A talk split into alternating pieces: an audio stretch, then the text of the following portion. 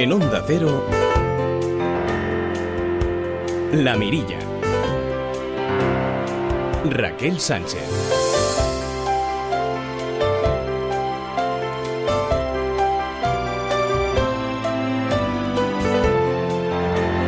¿Qué tal amigos? Buenas tardes. Bienvenidos a una nueva edición de La Mirilla en este miércoles 26 de julio. Santa Ana, por cierto, y también eh, un saludo y un abrazo muy especial a los abuelos y a las abuelas. Hoy les cuento la historia de una mujer marroquí que ha dado a luz a primeras horas de este, de este miércoles a una niña en la frontera de Beni Enzer, la que separa Melilla de Marruecos. Y lo ha hecho ayudada por un funcionario del Cuerpo Nacional de la Policía que la atendió dado su avanzadísimo estado de gestación. Ambas están bien.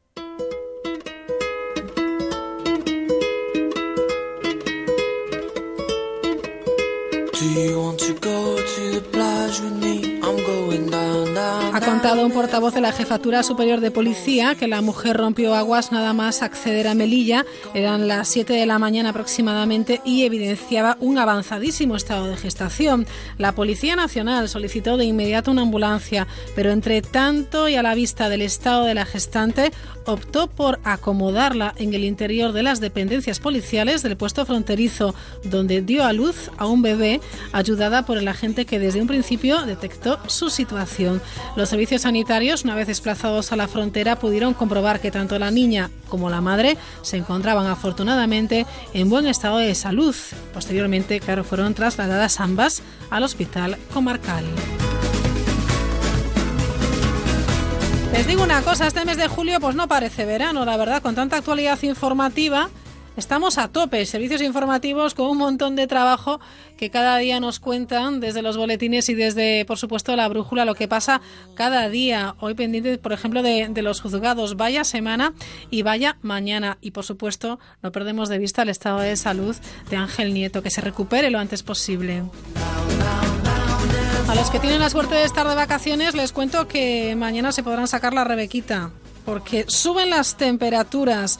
Hay 22 provincias eh, de nuestro país que van a estar en riesgo, en riesgo amarillo por eh, el ascenso térmico, rondando los 40 grados. Ahora también va a haber lluvias. ¿eh? Los cielos van a estar nubosos en el este de Cataluña y Baleares y habrá chubascos en la primera mitad del día en el litoral central catalán y este de Baleares. Precisamente vamos a detenernos en un, bueno, dentro de un instante, dentro de un periquete eh, en Cataluña. Hemos encontrado una noticia que nos ha gustado y es que eh, han desarrollado, ya hace tiempo, pero ahora la han, actualizado, desde el Instituto de Ciencias del Mar de Barcelona, una aplicación móvil para eh, saber, bueno, dónde están las medusas. Ofrece información puntual y actualizada sobre la presencia de medusas en la costa catalana. Enseguida, enseguida, saludaremos a Laura López, investigadora de este instituto, y hoy nos va a visitar también al filo de las nueve y media más o menos Roberto Pérez Marijuán. Nos va a hablar de los sesgos cognitivos, cómo funciona el cerebro, nuestro, nuestro pensamiento cuando deja de ser consciente.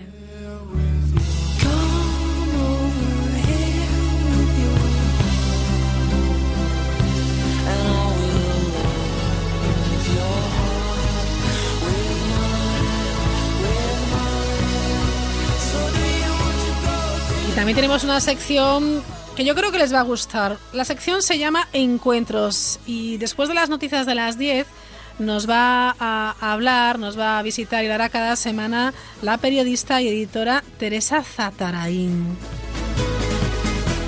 Nos iremos hasta el Museo Thyssen y charlaremos de las interesantes aplicaciones móviles. Miércoles 26 comenzamos y lo hacemos enseguida con el Pasacalles. El Pasacalles. One, two,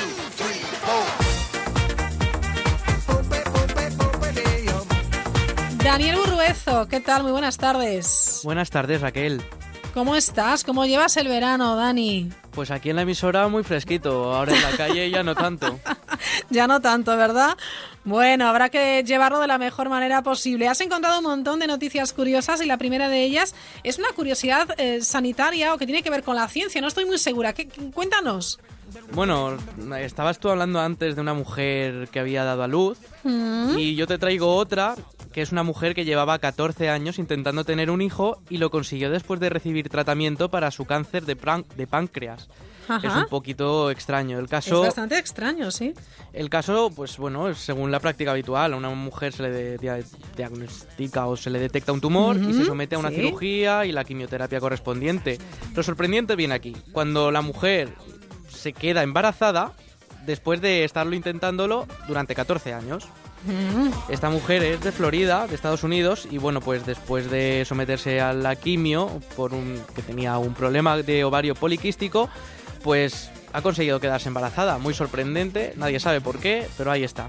Bueno, estará contentísima la mujer que lleva 14 años intentándolo. Bueno, pues nuestra enhorabuena y que todo vaya fenomenal a esta mujer que vive en los Estados Unidos. Bueno, háblame porque eh, también eh, em, tienes datos eh, muy importantes. Esta es una noticia de alcance y es que tenemos eh, el emoticono más antiguo del mundo, Daniel. Se ha descubierto y nada de WhatsApp, ni nada de Messenger, ni nada de Facebook. El ¿Ya? emoticono tiene 3.700 años y es una carita sonriente, dos puntos y un paréntesis, que es lo que escribiríamos nosotros, en una vasija en las excavaciones de la antigua ciudad de Karchemish. No sé si lo he pronunciado bien, pero por lo menos lo he intentado. Esta ciudad está entre Turquía y Siria. Y esto pues data del año 1700 antes de Cristo. El objeto está adornado con una carita sonriente pues al estilo WhatsApp. Bueno, está muy bien. A lo mejor es el siguiente eh, eh, emoji que encontramos también en nuestros teléfonos móviles. Hablando de, de encuentros, eh, ¿qué es esto? ¿Un tesoro nazi en Islandia? Pues mira, sí, han encontrado unos cazatesoros británicos un cargamento de lingotes valorado en 130 millones de dólares, lo que no sé si serán los actuales o los de la época, porque datan de un barco alemán hundido en 1939. La compañía británica Servicio de Marina Avanzada, que se dedica a la búsqueda de tesoros, lo ha localizado en aguas islandesas y es un cargamento de lingotes de oro que perteneció a los nazis.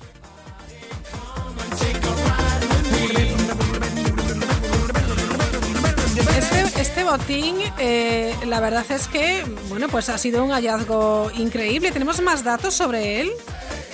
Pues bueno, hay un poco de dilema sobre a quién pertenece, porque Ah. bueno, el barco pues fue hundido cuando partía rumbo a Brasil, pero lo hundieron dos barcos ingleses. ¿Qué pasa? Ya. Que esto está ahora en tierras islandesas Ay. y los lo que se aproxima a los 130 millones, que es el valor que se le ha calculado, no se sabe porque no se ha podido abrir.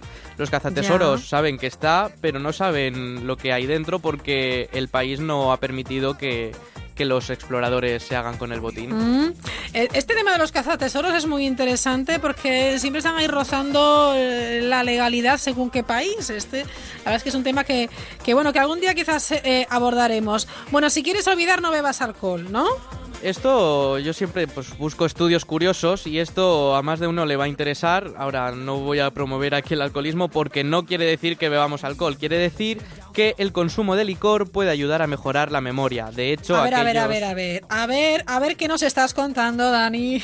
Esto procede de un estudio y así un poco a grosso modo, pues bueno, Sí. eh, investigadores de la Universidad de Exeter eh, estuvieron demostrando que el alcohol puede mejorar la memoria. No quiere decir que un exceso de alcohol, sino que pues pusieron una serie de imágenes, palabras y figuras a unos personajes, unos sujetos y después al día siguiente les volvieron a mostrar lo mismo.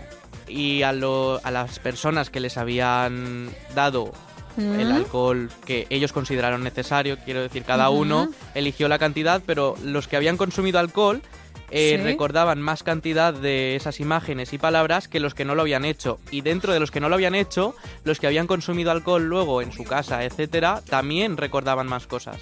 Mm, bueno, esto mm, sin olvidar que hay que tener mucha precaución, ¿eh?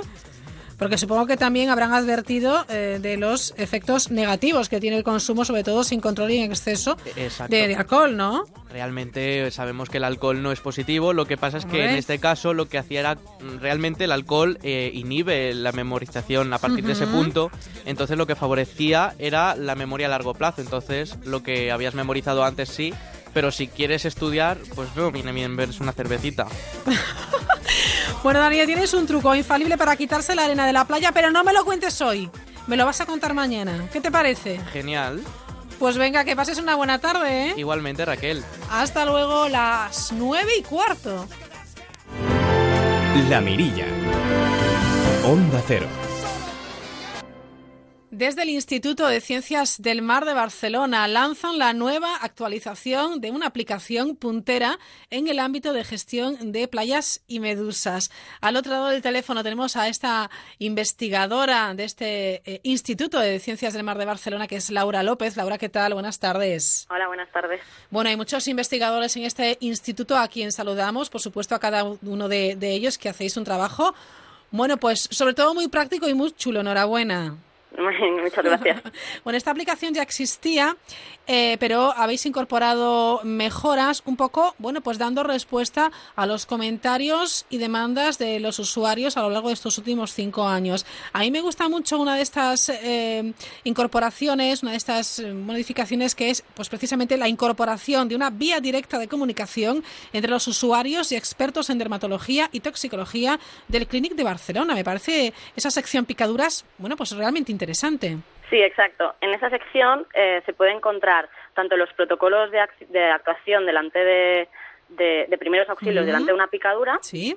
eh, como una vía directa que consiste en un formulario muy sencillo que será enviado directamente a, a la unidad de expertos MedToxder que se ha realizado, bueno, se ha, Mm. se ha formado gracias al proyecto Reclimate en el que estamos, que básicamente es para en cuanto a la mitigación, con el objetivo de mitigar la presencia de medusas en, la, en las playas. Perfecto. Bueno, eh, para quien no lo sepa o no nos haya escuchado en, otra ocasión que hemos hablado de esta aplicación, eh, ¿cómo es? ¿Cómo se accede a ella? ¿Qué información obtenemos? Eh, ¿Cuál es la, bueno, pues el manejo, Laura? Pues bien, en, en cuanto te la descargas, lo primero que aparece es un informe diario que informa sobre el estado de las playas de la costa catalana.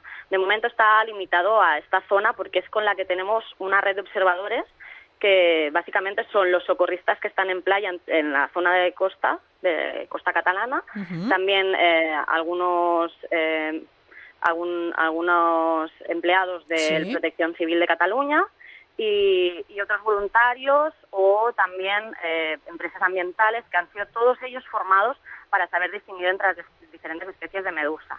Una vez nos informan, si hay en presencia de medusas, nosotros validamos esa información viendo qué especies pueden ser, si, es, si puede ser una información verídica o no Claro. y entonces aparece directamente en, esa, en ese mapa y podemos ver, eh, según un índice de, de riesgo, si, esa, si la especie que está presente es peligrosa o no, según la cantidad y el, y el, y la, el tipo de picadura que pueda producir. Perfecto. ¿Cómo se llama la aplicación?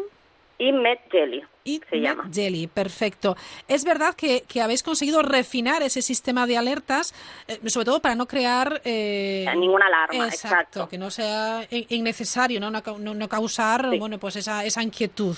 Eso- Exacto, aparecen cuatro categorías. Ajá. Una eh, verde, que es cuando la playa no tiene ningún tipo de medusa ni organismo gelatinoso. Muy bien. La blanca, que es cuando aparece alguna medusa o organismo gelatinoso, pero que no, no presenta ningún, pre- ningún peligro porque no es muy urticante o para nada urticante.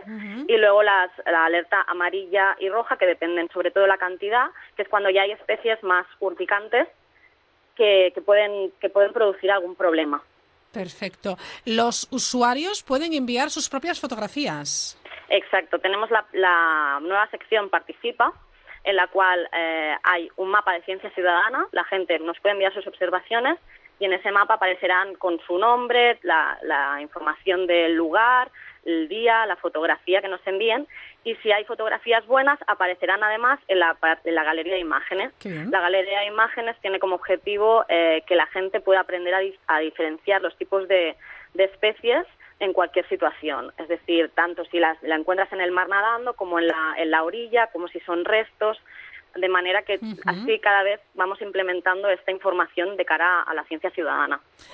Está muy bien porque habrá muchísimas dudas y, y- y- cada vez el objetivo es que se tengan menos dudas de cómo actuar porque un, un bañista no tiene por qué saber si esa medusa está nadando, si esa medusa te la encuentras en la arena es eh, bueno pues eh, peligrosa o no.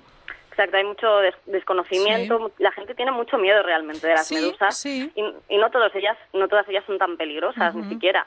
eh, y además tenemos que aprender a convivir con ellas. Mucha gente mm, tiene como esa idea de sacar a las medusas del mar, pero en realidad ellas son las que están en su hábitat y tenemos que aprender a, lidiar con ellas o, bueno, adaptarnos a, su entorno, ¿no? Entonces, lo mejor es el conocimiento en este caso, para poder mitigar este impacto que tienen eh, en cuanto en, impacto económico y social que tienen las medusas. Efectivamente. Eh, en muchas ocasiones, fíjate que, que se crea esa, esa, alarma por la cantidad, no no no por, por el tipo de medusa. Nos asusta la cantidad que a veces decimos, madre mía, si es que eso no se puede ni, ni, ni nadar, ¿no? sí, exacto. es, es, un territorio, ojo. Sí, sí, claro, es que en esos casos sí que lo mejor es dejarla, dejar ese día mm, sin ir a la playa hasta que ese, ese momento de, de proliferación de medusas mm, pase, porque al final es eso, es su hábitat y tenemos que adaptarnos nosotros también. Es muy interesante porque me gusta eh, el tema de informar y de formar ¿no? a los usuarios. Quiero decir, dais mucha información sobre la biología y la ecología de las medusas del Mediterráneo. Hay que aprender, ¿no? Sí, también, también realizamos charlas de cara a los usuarios en playa. Bueno, donde sea, nos vamos a, a que, a, que el que está interesado aprenda también a, distinguirlas, a conocerlas, a, admirarlas un poco, porque al final son, son animales mm, muy sorprendentes y que yo creo que todo el mundo debería estar interesado en ellos. Y ahora con esta parte de, más sanitaria queremos también investigar qué mecanismos en nuestro cuerpo se activan cuando hay una picadura, ¿no? Porque es, es un tema muy desconocido y la verdad es que ahora con esta unidad de, de, dermatólogos y, y, toxicólogos eh, se va a intentar implementar esa información que nos falta, que es, como el, el, el, cuarto pie de la pata que nos faltaba. Claro, es muy interesante también que, eh, bueno, pues la participación, antes hablabas de, de, los que hacen posible que esta aplicación, bueno, pues esté actualizada, que son miembros de Protección Civil, los ayuntamientos que quieren participar, etcétera.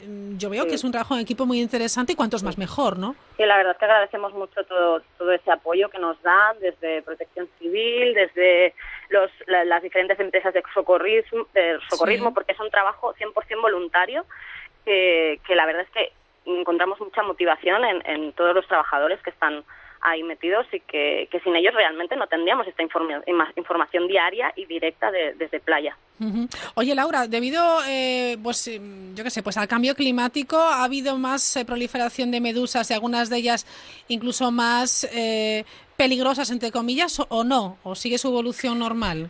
A ver, hay, hay mucha discordancia porque mm, el tema es que necesitamos unas bases de datos eh, muy de muchos años para poder averiguar realmente si esto se está ocurriendo, ¿no? Se sabe que en ciertos puntos del mundo, a nivel local, sí que se están dando proliferaciones de mm, más más grandes de lo, de lo habitual. Claro, porque la temperatura del agua del mar ha cambiado, ha variado. Claro, es el tema de la temperatura, sobre todo, afecta en que altera los ciclos, ¿no? Eh, hay medusas que, que podrían alterar, empezar a, a, estrobilar antes, es decir, a aparecer antes o más tarde. Eso, eh, eso, en eso afecta la temperatura y también amplía los rangos de distribución, ¿no? en, especies que solo se distribuían en unas zonas, al, al tener una temperatura más adecuada a ellas, empiezan a distribuirse mm, en más zonas aún, ¿no? Claro. Y hay, hay una serie de factores que, que, principalmente vienen de, de, la actividad de la actividad de los humanos que pueden estar afectando a que aumenten esas proliferaciones, bueno, que aumenten las medusas, ¿no? Las poblaciones, pero eh, todavía faltan datos, por eso es tan importante este tipo de medidas que nos permiten recolectar datos ah, diarios para, para llevar a cabo estos estudios que realmente de un año para otro no podemos decidir. Las, las medusas son cíclicas, de manera que hay años que tienen pics de crecimiento y al año siguiente igual no aparecen tantas. Entonces, es eh, de año en año no lo podemos. Necesitamos series temporales de 10, 20, 30 años para poder decidir, si, bueno, para poder averiguar si eso es cierto. Bueno, pues le recomendamos la aplicación si van a estar este, este verano en el Mediterráneo. Y MedJelly es el nombre de, la aplicación. También hay una página web que es www.medjelly, es M-E-D-J-E. l y allí, bueno, pues por cierto que cantidad de visitas, ¿eh? o sea que, que es un éxito. Y la aplicación pues también es la aplicación que nos permite conocer en tiempo real la presencia de medusas en la costa catalana. Laura, Laura López, investigadora del Instituto de Ciencias de Mar de Barcelona, muchísimas gracias por atendernos. A vosotros. Y feliz verano. ¿Estás de vacaciones ya o no? No, no, en verano aquí no, no descansamos. A trabajar a tope en verano. sí, sí, aquí tenemos que estar detrás de la aplicación, pero bueno, ya, ya más adelante. Bueno, pues mucho ánimo y muchísimas gracias. Venga, muchas gracias. Hasta luego, adiós. Para participar en la mirilla, la Y claro, no nos vamos a quedar con la duda. Le hemos preguntado a un dermatólogo qué hacer en caso de picadura de medusa. La respuesta es del doctor Conrad Pujol, es dermatólogo del Hospital La Fe de Valencia. Quizás podríamos empezar en decir lo que no hay que hacer, por ejemplo, porque son errores eh, que suelen ser habituales y que vemos en, la práctica. Por ejemplo, ¿qué no hacer? Pues no debe frotarse la zona con arena o con la toalla y, eh, por ejemplo, no, no lavar o no limpiar la zona con agua dulce y tampoco intentar pues extraer los restos que puedan haber quedado de los tentáculos de la medusa con las manos sin guantes o utilizando objetos punzantes. ¿eh? Eso son cosas importantes que no debemos hacer. Entonces tampoco pues conviene pues por ejemplo aplicar remedios estos como caseros como vinagre, amoníaco ni orina y lavar con agua caliente, por ejemplo, y tampoco vendar la zona. ¿eh? Y entonces pues ¿qué, qué podríamos hacer? Pues en primer lugar, pues lavar la zona con aguas, con agua salada, con agua del mar mismamente, o si tenemos fuero fisiológico, pues mucho mejor. Y después también sería bueno extraer los restos de los tentáculos o del, de la medusa que hayan quedado adheridos a la piel utilizando pues guantes o con un objeto rígido, pues tipo eh, tarjeta de plástico, tarjeta de crédito o un carnet. ¿eh? Y entonces, pues, además podríamos aplicar algún tipo de frío local como con hielo seco, no utilizar el hielo directamente y básicamente pues eh, la mayoría de las reacciones pues eh, que son suelen ser leves pues no, no, no, no, se necesitaría nada más. En caso de pues de, llegar a casa y mantener pues eh, inflamación de, de, la zona que suele durar unos días pues también se puede aplicar algún corticoide tópico suave y en caso de, que tengamos duda o, preocupación o, complicación, pues lógicamente buscaríamos pues consulta con el, con el especialista. Bueno, pues es el consejo del doctor Conrad Pujol, dermatólogo en el Hospital La Fe de Valencia, que nos ha atendido muy amablemente. Son las 9 y 28, seguimos. La Mirilla. Onda Cero. Con el VHS fallé, pero cuando decidí pagar menos en el seguro de coche y me hice todista, triunfé. Si tu elección es tenerlo todo, tienes que ser todista. Línea directa, el seguro con todo y tienes el mejor precio garantizado. 902-123-322. Consulta condiciones en línea directa.com. Vaya siempre por delante con Angel Driver, el mejor avisador de radares del mundo, el correcaminos. Véalo en...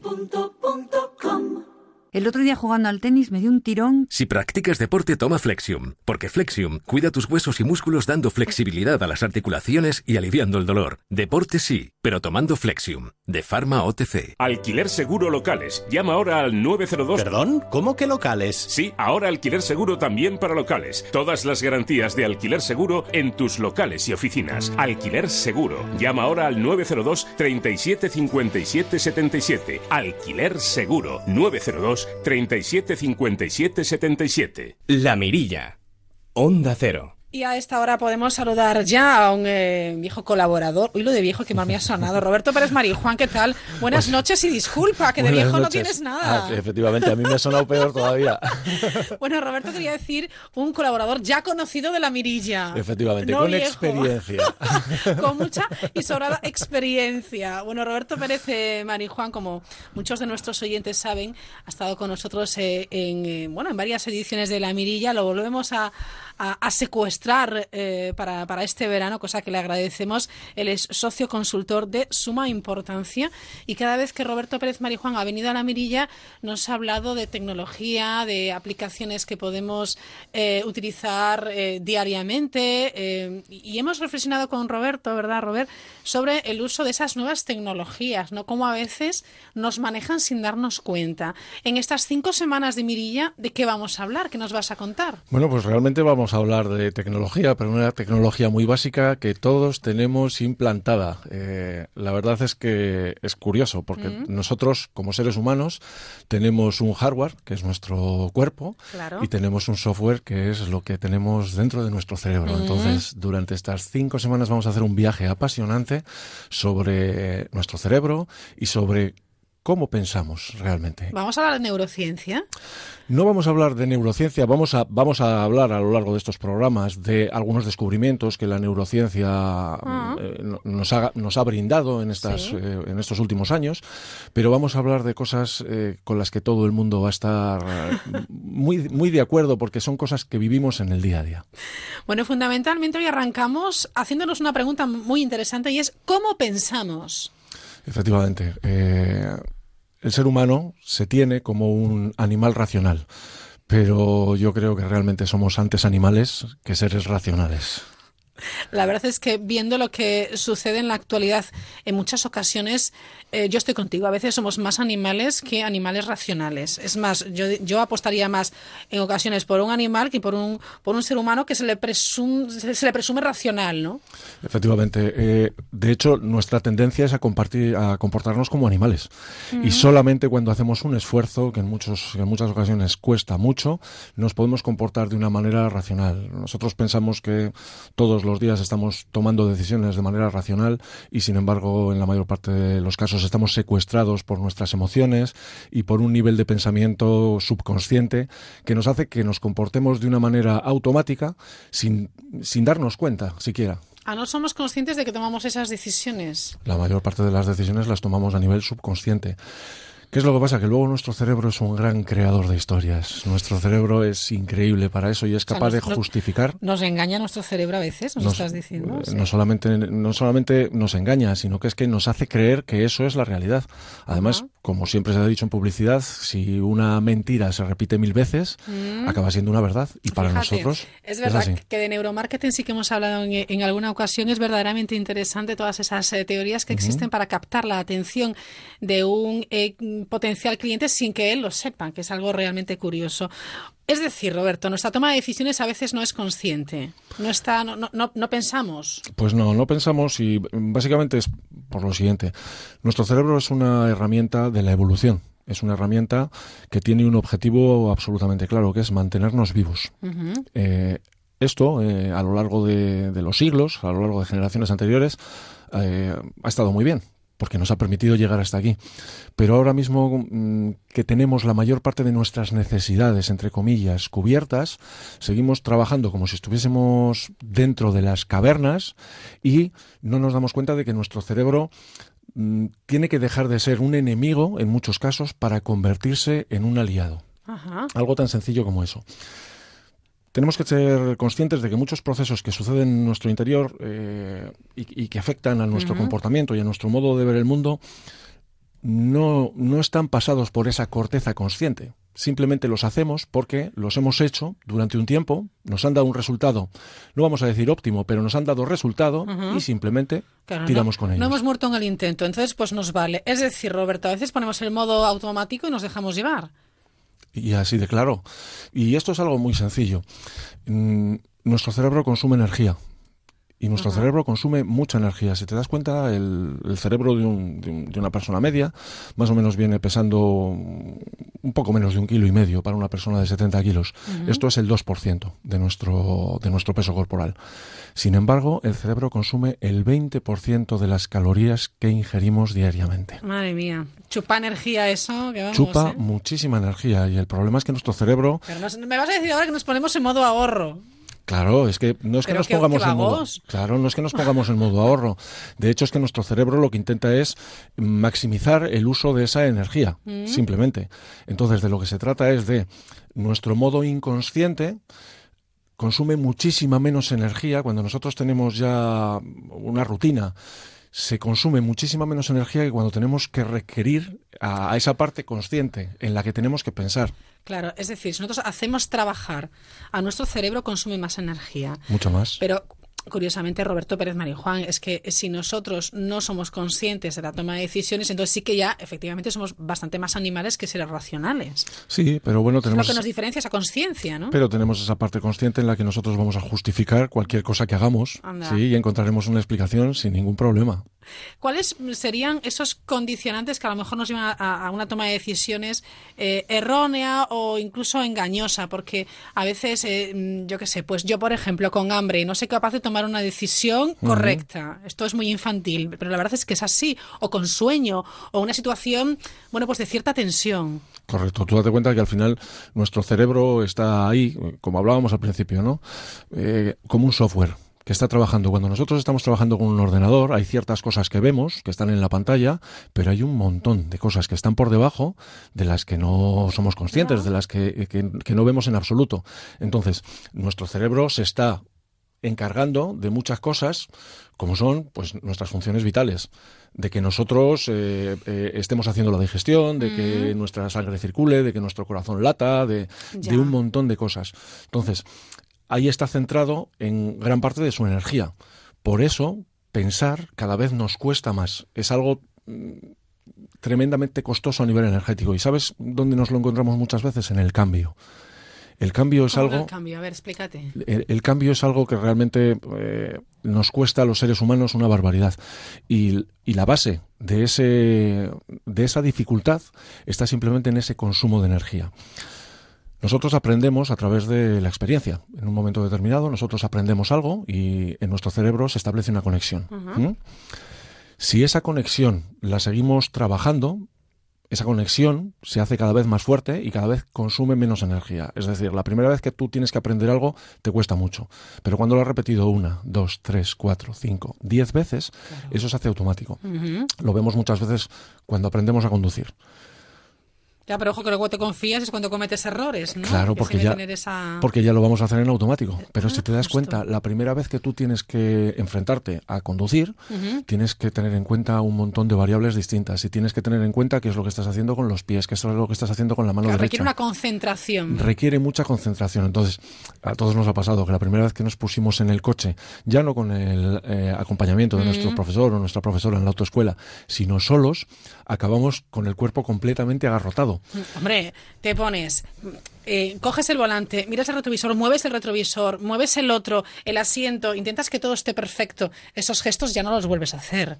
Como mucho ves que si el retrovisor, el espejo retrovisor está muy movido, bueno, pues lo colocas, pero hay un montón de, cuestiones que ya las pasas por alto. Porque las has repetido cientos de veces y eso se ha convertido en una rutina. Eso tiene unas conexiones tan fuertes dentro de tu cerebro mm. que básicamente el consumo de energía que necesitas para realizarlas es mínimo. ¿Qué es lo que pasa? Que eso que está muy bien porque nos acostumbra a, generar esas rutinas con poco consumo de energía, a la larga puede ser un problema porque en muchas ocasiones adquirimos lo denominado los vicios. de cualquier tipo. ¿sí? Entonces, cuando nosotros hemos hecho algo durante el suficiente tiempo y lo hemos convertido en una rutina, es tremendamente difícil cambiarlo. ¿Sí? Yo ponía muchas veces como ejemplo el, de un dentista. Todos nos cepillamos los dientes y todos nos cepillamos los dientes desde hace un montón de años y todos nos los cepillamos mal. Sí. Entonces, las cosas como son. Sí. me tiene que haber alguien que te recuerde cómo tienes que cepillarte los dientes para pues que sea una limpieza correcta. Pues seguro que el día que nosotros eh, tenemos una revisión con nuestro dentista y él nos dice cuáles serían las formas en las que tendríamos que hacerlo. tres días después. No tres días. O sea, en el momento en que te he dicho, mira, la manera en la que tendrías que hacerlo es esta. Ya. Tú te vuelves para tu casa, ya se te ha olvidado aquello que te dijo el dentista, pero después de comer, cuando coges el cepillo y te lo vas a meter en la boca, dices, ah, me acuerdo de lo que me había dicho. A ver, ¿cómo tengo que hacer? Y empiezas, no por la parte de delante como habitualmente, sino por la parte de detrás. Y no con un movimiento eh, eh, lateral, sino con un movimiento hacia arriba y hacia abajo, porque te ha dicho que no puedes meterte con el cepillo cosas en las encías. Claro. Empiezas a hacer eso y en cuanto lo has hecho tres movimientos, tu cerebro te dice, dice luego, ¿Pero qué estás haciendo? ¿Pero qué estás haciendo? Ahorra energía. Te crees cualquier cosa. Eh, eh, te ha dicho el dentista que es así y tú lo haces. Y tienes esa conversación interna que tenemos muchas veces eh, con nosotros mismos, en la que dices, me lo ha dicho el dentista y, y me lo ha dicho por mi bien, tengo que intentarlo por lo menos. Cuando lo haces otras tres veces más, tu cuerpo te da señales físicas y te empieza a doler la muñeca y empiezas a decir, pero de verdad que tienes necesidad de hacer esto. Y tu cerebro te dice, te has lavado los dientes. Esto es como los toda la dibujos vida así?". animados, Roberto. El diablillo y el angelillo que te están diciendo, haz lo correcto, igual. haz lo que sea más cómodo. Esa voz interior con la Sí. que hablamos constantemente es nuestra parte racional, nuestra parte pensante, esa parte que requiere ese consumo de energía. Y muchas veces estamos en una pelea entre lo que nosotros queremos hacer y lo que nuestro cerebro, nuestra mente, quiere hacer. Nuestra mente, y lo decía Santa Teresa de Jesús, es como la loca de la casa. Y muchas veces está pensando nada más en su, en su propio beneficio, en su propio bienestar, que tiene que ver con no consumir energía y con dejarme tranquila, con no cambiarme las cosas. Eh, a, a los seres humanos lo que nos gusta es tener la tranquilidad de saber qué es lo que va a pasar en el futuro. Por eso buscamos las las formas en las que de alguna manera tengamos una rutina, porque esa rutina nos da un poder casi divino. Claro, es- nos da una seguridad.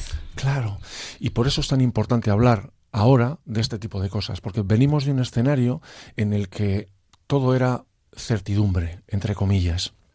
En la mayor parte de los casos nos han educado para que las cosas fuesen de una determinada manera. Y si nosotros hacíamos acciones eh, con una duración adecuada, con, con una consistencia, si las hacíamos con la intensidad que debíamos y durante el tiempo preciso, íbamos a obtener unos resultados. Todos nosotros Uy, nos, cómo ha cambiado la historia. Claro, pero además en poquísimo tiempo y no nos ha dado tiempo. O sea, si te das cuenta, venimos de un mundo en el que esa estabilidad Sí. se daba por garantizada. Ahí En hemos el- aprendido mucho con la crisis. y, y no es que hayamos aprendido, es que estamos aprendiendo Claro. todavía porque mm, se tarda mucho tiempo en asumir. Eh, Muchas veces pensamos que tenemos una capacidad de adaptación grande y es verdad que el ser humano la tiene, pero el ser humano solamente cambia de dos maneras, o a través de la reflexión o a través del drama. Y lo bonito sería cambiar a través de la reflexión y darnos, duda, sin duda. y darnos cuenta de que las cosas ya no son como antes, que las Porque ya no, hay, circunstancias ya no hay garantía de nada, son prácticamente. diferentes. ¿no? Que tú date cuenta que nosotros hemos crecido y nuestros padres y nuestras familias y Ajá. toda la sociedad nos ha transmitido que si nosotros estudiábamos, ¿sí?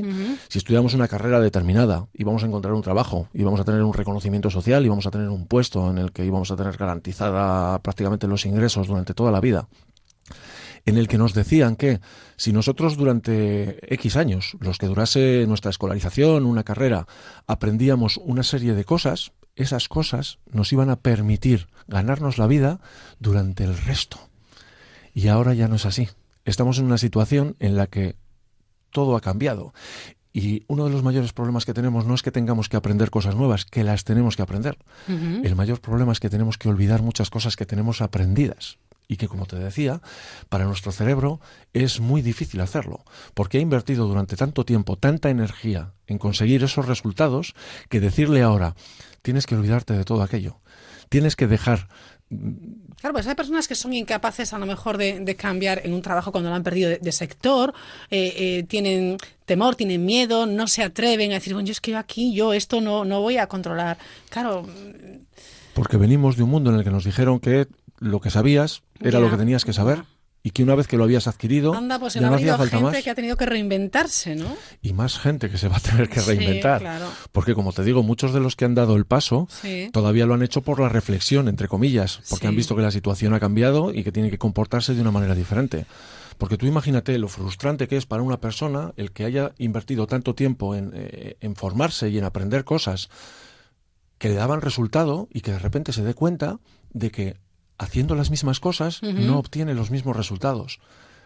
Esto está muy bien porque Roberto Pérez Marijuán también ejerce de mentor en muchos proyectos eh, de, de- de empresarios jóvenes y no tan jóvenes, algunos que se están iniciando en esa, en esa carrera, en esa aventura, y otros que han tenido que reinventarse. Y la verdad, el ser consciente de que tienes que cambiar el chip a veces eh, resulta verdaderamente complicado, ¿no, Roberto? Sí, en la mayor parte de los casos, ya te digo, la gente con la que te encuentras Sí. eh, están cambiando a través del drama. Pues porque están viendo que... Claro, y no eh, es, un- no es un buen inicio. no es un buen ya no tienes esa ilusión por, por comenzar algo quizás eh, nuevo, ilusionante, no sé. Claro, no, solamente que no tengas la ilusión, es que ti- tienes el peso de- de- del estrés detrás y del miedo de... El, el estrés, qué malas jugadas eh, nos hace pasar. ¿eh? Sí, totalmente, porque el estrés nos impide pensar con claridad. Eh. Yo muchas veces le digo a la gente, darle vueltas a las cosas en la cabeza no es pensar. Y muchas veces la gente lo que hace es eso. Tiene en la Claro. cabeza ideas, se le van mezclando y todo el día anda eh, desquiciado, Sí, sí. pero no piensa, porque pensar tiene que conllevar un resultado, de alguna manera. Y eso es importante. Roberto, ¿alguna cosa más? Que no sé si nos hemos ido por los cerros de Úbeda porque tú y yo comenzamos a hablar y, e, e igual, bueno, pues no, no, nos hemos ido de lo que tú tenías programado para hablar hoy. Cuéntanos. Pues efectivamente, mira, eh, lo que tenemos que tener claro es, primero, que necesitamos aprender a pensar. Venimos de un mundo en el que seguramente algunos de nuestros oyentes habrán escuchado Pero aquello que, de... que aprender a, pre- a pensar de nuevo y de otra manera, entonces. ¿eh? Correcto. Vale. Y eh, seguro que algunos de nuestros oyentes han escuchado esta frase alguna vez. A ti no te pagan para pensar. Qué terrible es esa frase. Es terrible, pero es una frase muy real para muchas Sí. personas, porque venimos de un mundo en el que la gente que tenía que pensar era a la que habían formado para pensar, de alguna manera. Y todos los demás estábamos para ejecutar. La creatividad nos la han cercenado desde niños. O sea, si te das cuenta, eh, no hay nadie que sea más creativo que un niño. No hay nadie que tenga preguntas que nos puedan sorprender tanto, ni, ni, Incluso ni que nos hacen reflexionar a nosotros. ¿Qué pregunta más inteligente o qué palabra más bonita se ha inventado este niño que resume exactamente lo que es algo, un objeto, una acción? Es increíble. ¿verdad? A mí, a mí me gusta mucho, sobre todo cuando veo a los niños pintar, porque eh, si te das cuenta es uno de los... Qué eh, imaginación tienes fantástica. Claro, darle a un niño un papel y un boli o una pared para, Sí. para pintar, eh, al final lo que está haciendo es, claro, la mano y la escritura es un- una conexión directa de nuestro cerebro con nuestros Ajá. músculos, con nuestra mano. Y a través de los dibujos podemos crear mundos y podemos plasmar en papel todo aquello que tenemos en la cabeza. Los niños cuando empiezan a dibujar son absolutamente creativos y absolutamente libres. Pero si te das cuenta, poco a poco, tanto en la escuela como en la familia, lo que vamos haciendo es encasillarles de alguna manera. Y llega un momento en el que ya no solamente no les permitimos hacer un dibujo, sino que les damos un dibujo hecho y les decimos que lo pinten. Y a medida que va pasando el tiempo, ¿qué es lo que hacemos? Les decimos que no se salgan de la línea, para que se metan dentro de ese marco. Y luego llega un momento en el que Es decimos... que dicho así suena horrible. ¿eh? Suena horrible, pero es la realidad. Ya. Estamos, estamos rodeados de... No, es, más- es, es más, a lo mejor les llamamos la atención y dice, eh, dibuja una familia y, y- no pintan la familia, eh, fíjate tú, con lo, con lo que estamos viviendo afortunadamente hoy Mm. en día, una familia tradicional, en fin, y, y les llamamos la atención, o a alguno le llama la atención, ¿no? o, o- o pintan a, a un hombre con falda, ¿y por qué no? Yo qué sé, un montón de, de cuestiones que parecen triviales y al final no lo son. Y ¿no? lo son, y no lo son por lo que te digo, porque nosotros lo que intentamos es mantener esa estabilidad en el mundo. Entonces queremos que las generaciones Mm. futuras se amolden a todas aquellas que nosotros, a todas aquellas cosas que nosotros aprendimos. Ya, y que considerábamos correctas. Y claro, eso nos ha funcionado en algunos casos, pero ahora es completamente bueno, al contrario. lo que tenemos que cambiar. De hecho, grandes problemas que hay ahora Sí. mismo eh, con las generaciones presentes, con las generaciones jóvenes, es que, claro, no se creen lo que les estamos contando, porque les hemos dicho cosas que antes funcionaban, pero que ahora ellos mismos ven que no funcionan. Entonces, yo me imagino lo que tiene que ser ahora mismo los profesores en clase, la dificultad que tienen que tener para intentar transmitir a los chavales que tienen que realizar el esfuerzo ¿sí? de memorizar, de aprender cosas que ellos son perfectamente conscientes de que no le van a sacar un partido práctico en el futuro. Entonces, Ya, Es que también la manera de enseñar, que ya hemos hablado de ello en alguna ocasión, eh, tiene que, que- que cambiar. O sea, los jóvenes no son los jóvenes de hace 10 años ni los de 20. Claro, y, y el problema es que nadie nos enseña Sí. esto. Porque Nosotros, como te decía, venimos de un mundo en el que todo, todas las respuestas estaban dadas. Sí. Todas las respuestas estaban en los libros. Había gente que había pensado en la- Ujú. con anterioridad y si nosotros teníamos una pregunta, siempre íbamos a encontrar un sitio donde teníamos una respuesta. Ujú. Pero sin embargo, ahora no. Claro. Entonces es cada vez más importante que la gente pueda pensar, primero para aliviarse ese estrés que nos genera el- la inseguridad de no saber qué es lo que va a pasar mañana, la inseguridad de no saber qué vamos a hacer de nuestra vida. Estamos rodeados además de, de miedos por todas partes. En la medida en la que nosotros eh, hablamos con los demás, eh, accedemos a las noticias, lo que nos enfrentamos es a un futuro absolutamente distópico, en el que cuando no estamos pensando en eh, para qué vamos a cotizar si resulta que no vamos a tener jubilación, estamos pensando en que el trabajo que teníamos es posible que dentro de unos años desaparezca.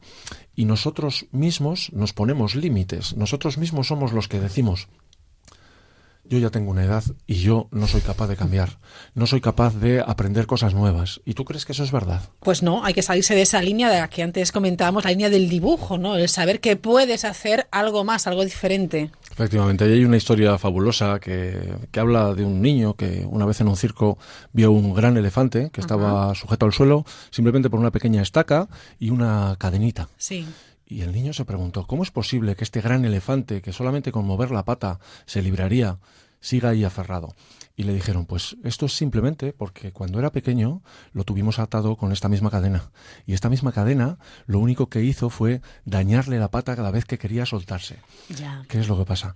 Que cuando nosotros hemos aprendido algo y nosotros nos hemos dado por vencidos, no podemos liberarnos. Pero es nuestra propia mente la que nos aprisiona, la- nos aferramos a, a eso que pasó en el pasado y lo que estamos haciendo es negarnos la posibilidad de crear nuestro propio futuro. Es curioso porque somos esclavos de nosotros mismos en ocasiones. Bueno, vamos finalizando a modo de conclusión. Roberto Pérez Marijuán, ¿cuáles son esas líneas que quieres destacar? Pues mira, vamos a trabajar sobre todo en algo que, que es tremendamente curioso porque nos sucede a todos, pero no somos conscientes de ello. Son los sesgos cognitivos. Sex, se- Ses- Ay, no, no me saldrá. Sesgos. Sesgos cognitivos también se llama heurística. La verdad es que son dos no palabritas cuál, que se cuál las de las dos palabras prefiero. La verdad es que algunos oyentes dirán, madre de Dios, ya vamos a cambiar de emisora directamente, pero no, Sesgos no cognitivos, lo, bien. no lo hagamos porque realmente eso es algo que nos afecta, porque estos sesgos cognitivos son básicamente los atajos de nuestro cerebro. Son los atajos que Vale, nosotros lo entiendo, eh, sí. Todos los días utilizamos por el bien de nuestro cerebro para que no consuma energía, pero muchas veces eh, nos hacemos daño a nosotros mismos. Voy a poner un ejemplo para terminar, para que la gente pueda comprobar en funcionamiento Muy bien. ¿Cómo, cómo es esto? Nosotros en nuestro cerebro tenemos, según Kahneman y Tversky, dos investigadores de, de la Universidad de Princeton en, en Estados Unidos, dos sistemas cerebrales. Tenemos uno rápido, que es este del que hemos- estado hablando, y tenemos uno lento, que es la parte consciente, ¿no? Esa parte racional para Sí, nosotros. Sí. Eh, la parte rápida de nuestro cerebro, la verdad es que es intuitiva, es rápida y es automática. Pero claro, también es presa de nuestros prejuicios, de nuestras creencias y de nuestros estereotipos. Es cuando, cuando nos dicen, piensa antes de contestar. Correcto. Pero esta no piensa. Primero Claro. contesta y luego piensa. Ok. Y luego tenemos la parte lenta, que es, mm, la verdad es que especialista en resolución de problemas, pero es lenta y extremadamente perezosa. ¿Cómo Sí. podemos comprobar eso? Mira, si yo te hago una pregunta tan sencilla, ¿cuánto, ¿cuántos son dos más dos? Claro, cuatro. No, no lo pienso. Aparece en tu mente, no necesitas Sí. absolutamente nada, Ajá. porque lo tienes tan interiorizado que es directo. Pero si ahora te hago otra pregunta, que es ¿cuántos son 17 por 24? Bueno, olvídate. Te- Es que se te quitan las Vamos, ganas ya de hacer no, la no, no, operación. qué pereza, qué Directo. pereza. Que conste que hay gente habilísima, súper hábil, que efectivamente esas operaciones las hacen enseguida. No es mi caso. Porque lo ha trabajado mucho. Tú date cuenta que al final, eh, siempre lo dicen, ¿no? Alguien se convierte en un maestro, en un especialista en algo, cuando tiene como mínimo 10.000 horas de práctica. Entonces Ujú. hay gente que tiene ya talento natural, pero que además lo practica y se convierte en un maestro en algo.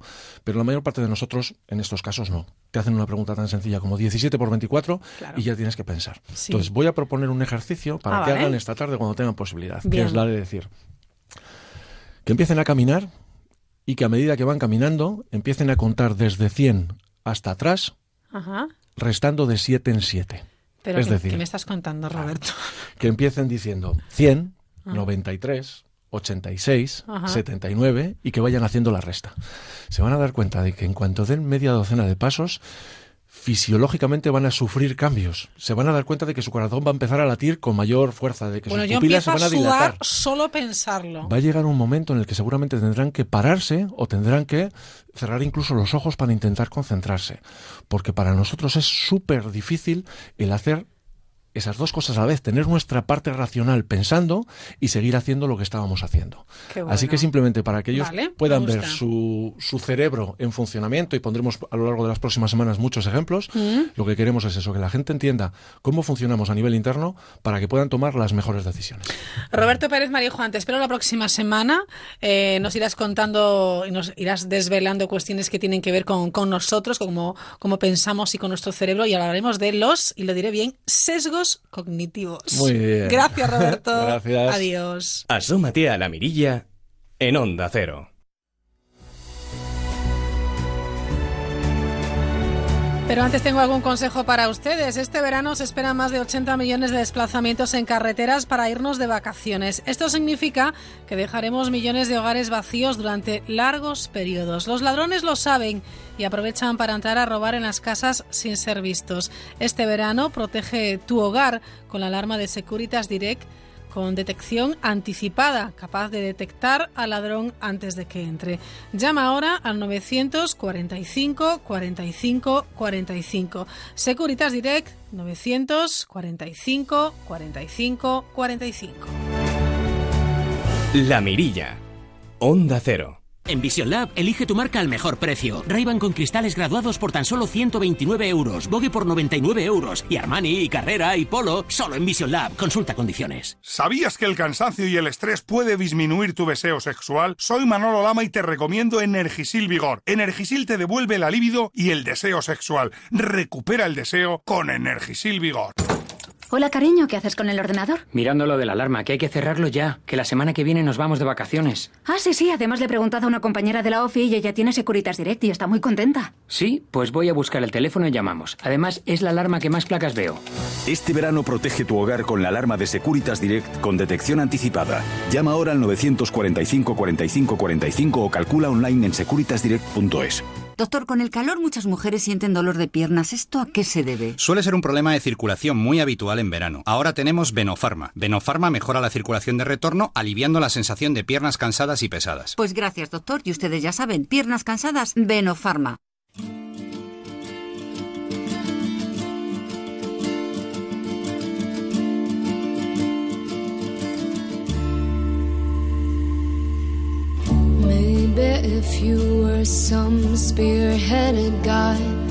Enseguida llegan las noticias de las 10, las 9 en Canarias. Antes, eh, permítame que les cuente que la Asociación de Defensa de Animales ADA de Mallorca ha iniciado una campaña de crowdfunding para construir un refugio y de esta manera ayudar a los 16.000 animales abandonados que aseguran hay en la isla. Según han comunicado, eh, con la llegada de las vacaciones, el número de animales abandonados se dispara. Si bien eh, muchas de las asociaciones de defensa de los animales, bueno, pues no disponen de los recursos suficientes para poder seguir con esta labor. Por ello, ADA Mallorca, es decir, la Asociación de Defensa de Animales, ha iniciado esta campaña para recaudar fondos en la plataforma GoFundMe para conseguir los 20.000 euros que aseguran necesitan para construir un refugio en el que puedan cuidar a estos animales abandonados en Mallorca. Según recuerdan, en el año 2016, junto con otros voluntarios y amigos, gestionaron la antigua protectora SPAP Mallorca, en la que atendieron a más de 500 animales. Ada Mallorca ha encontrado un terreno de más de 5.000 metros cuadrados, situado en Son Fusteret, y necesitan una gran inyección de capital para poder acondicionar la finca a las necesidades de los animales.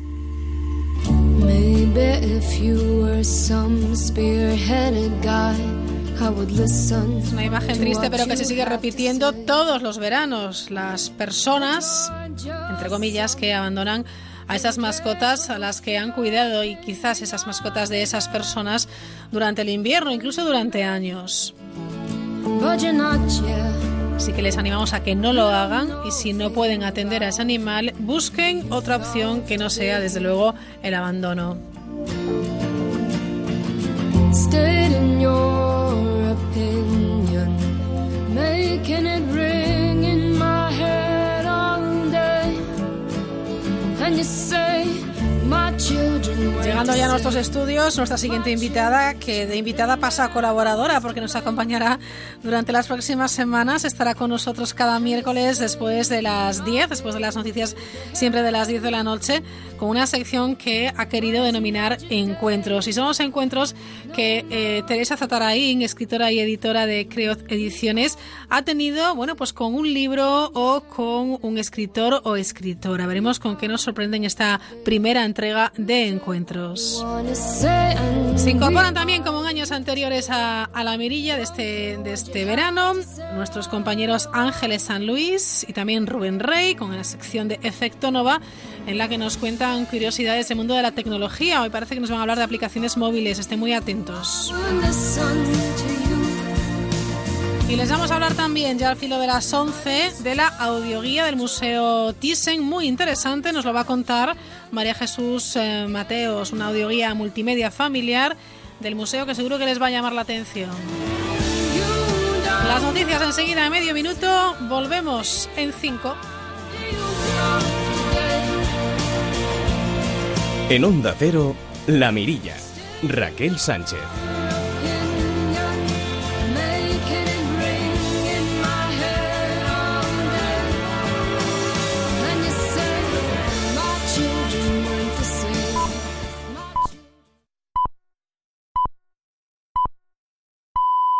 Son las 10, las 9 en Canarias.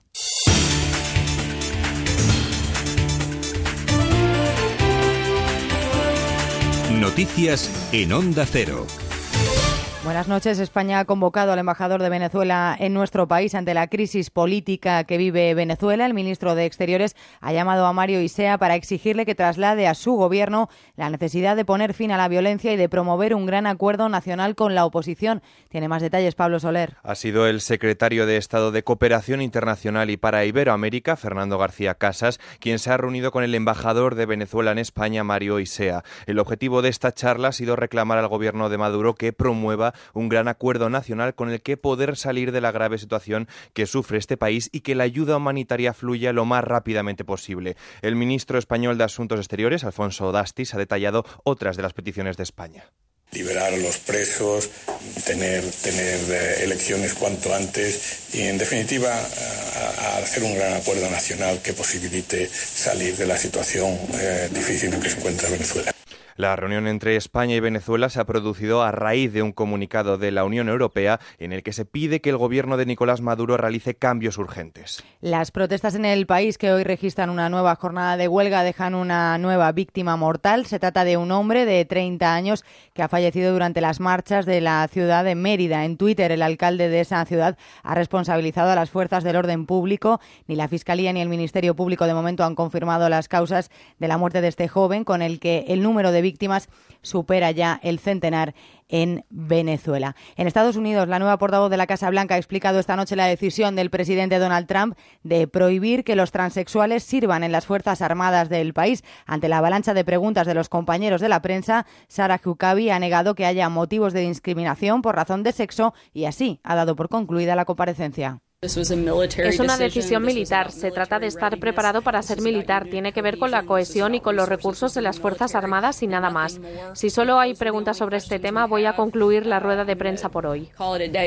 De vuelta a España acabamos de tener la primera reacción oficial del Gobierno central tras la aprobación del reglamento del Parlamento de Cataluña para aprobar de forma express las leyes de desconexión. Ya sabemos que el presidente Rajoy ha encargado al Consejo de Estado un dictamen urgente al respecto y el ministro de Justicia, Rafael Catalá, acaba de asegurar que si hay ilegalidad, ilegalidad se impugnará.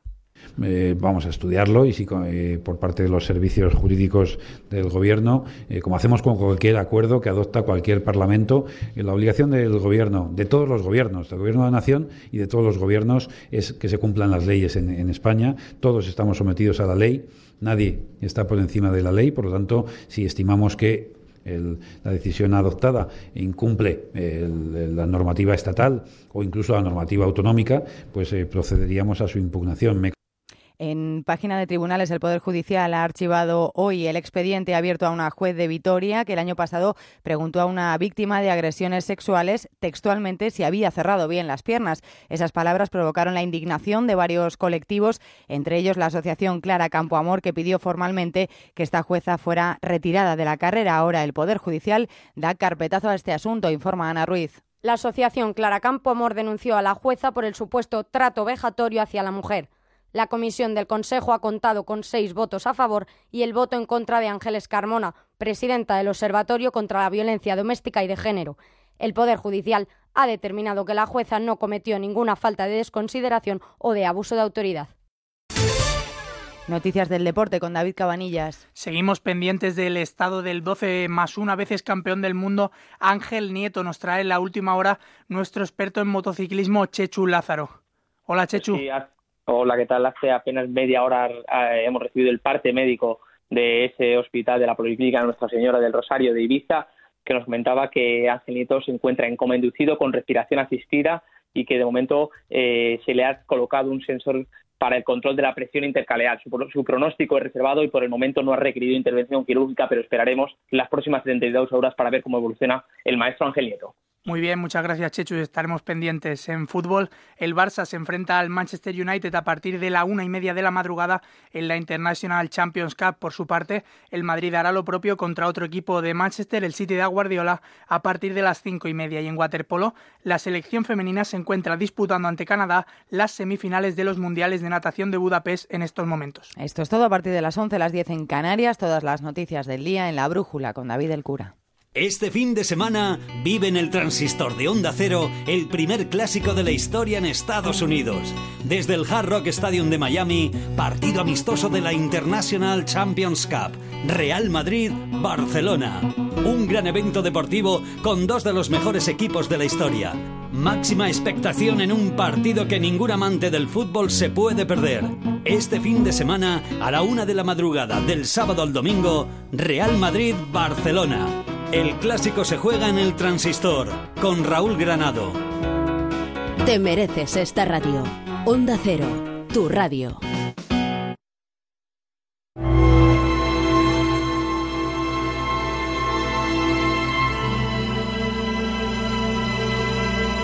La Mirilla. Onda Cero.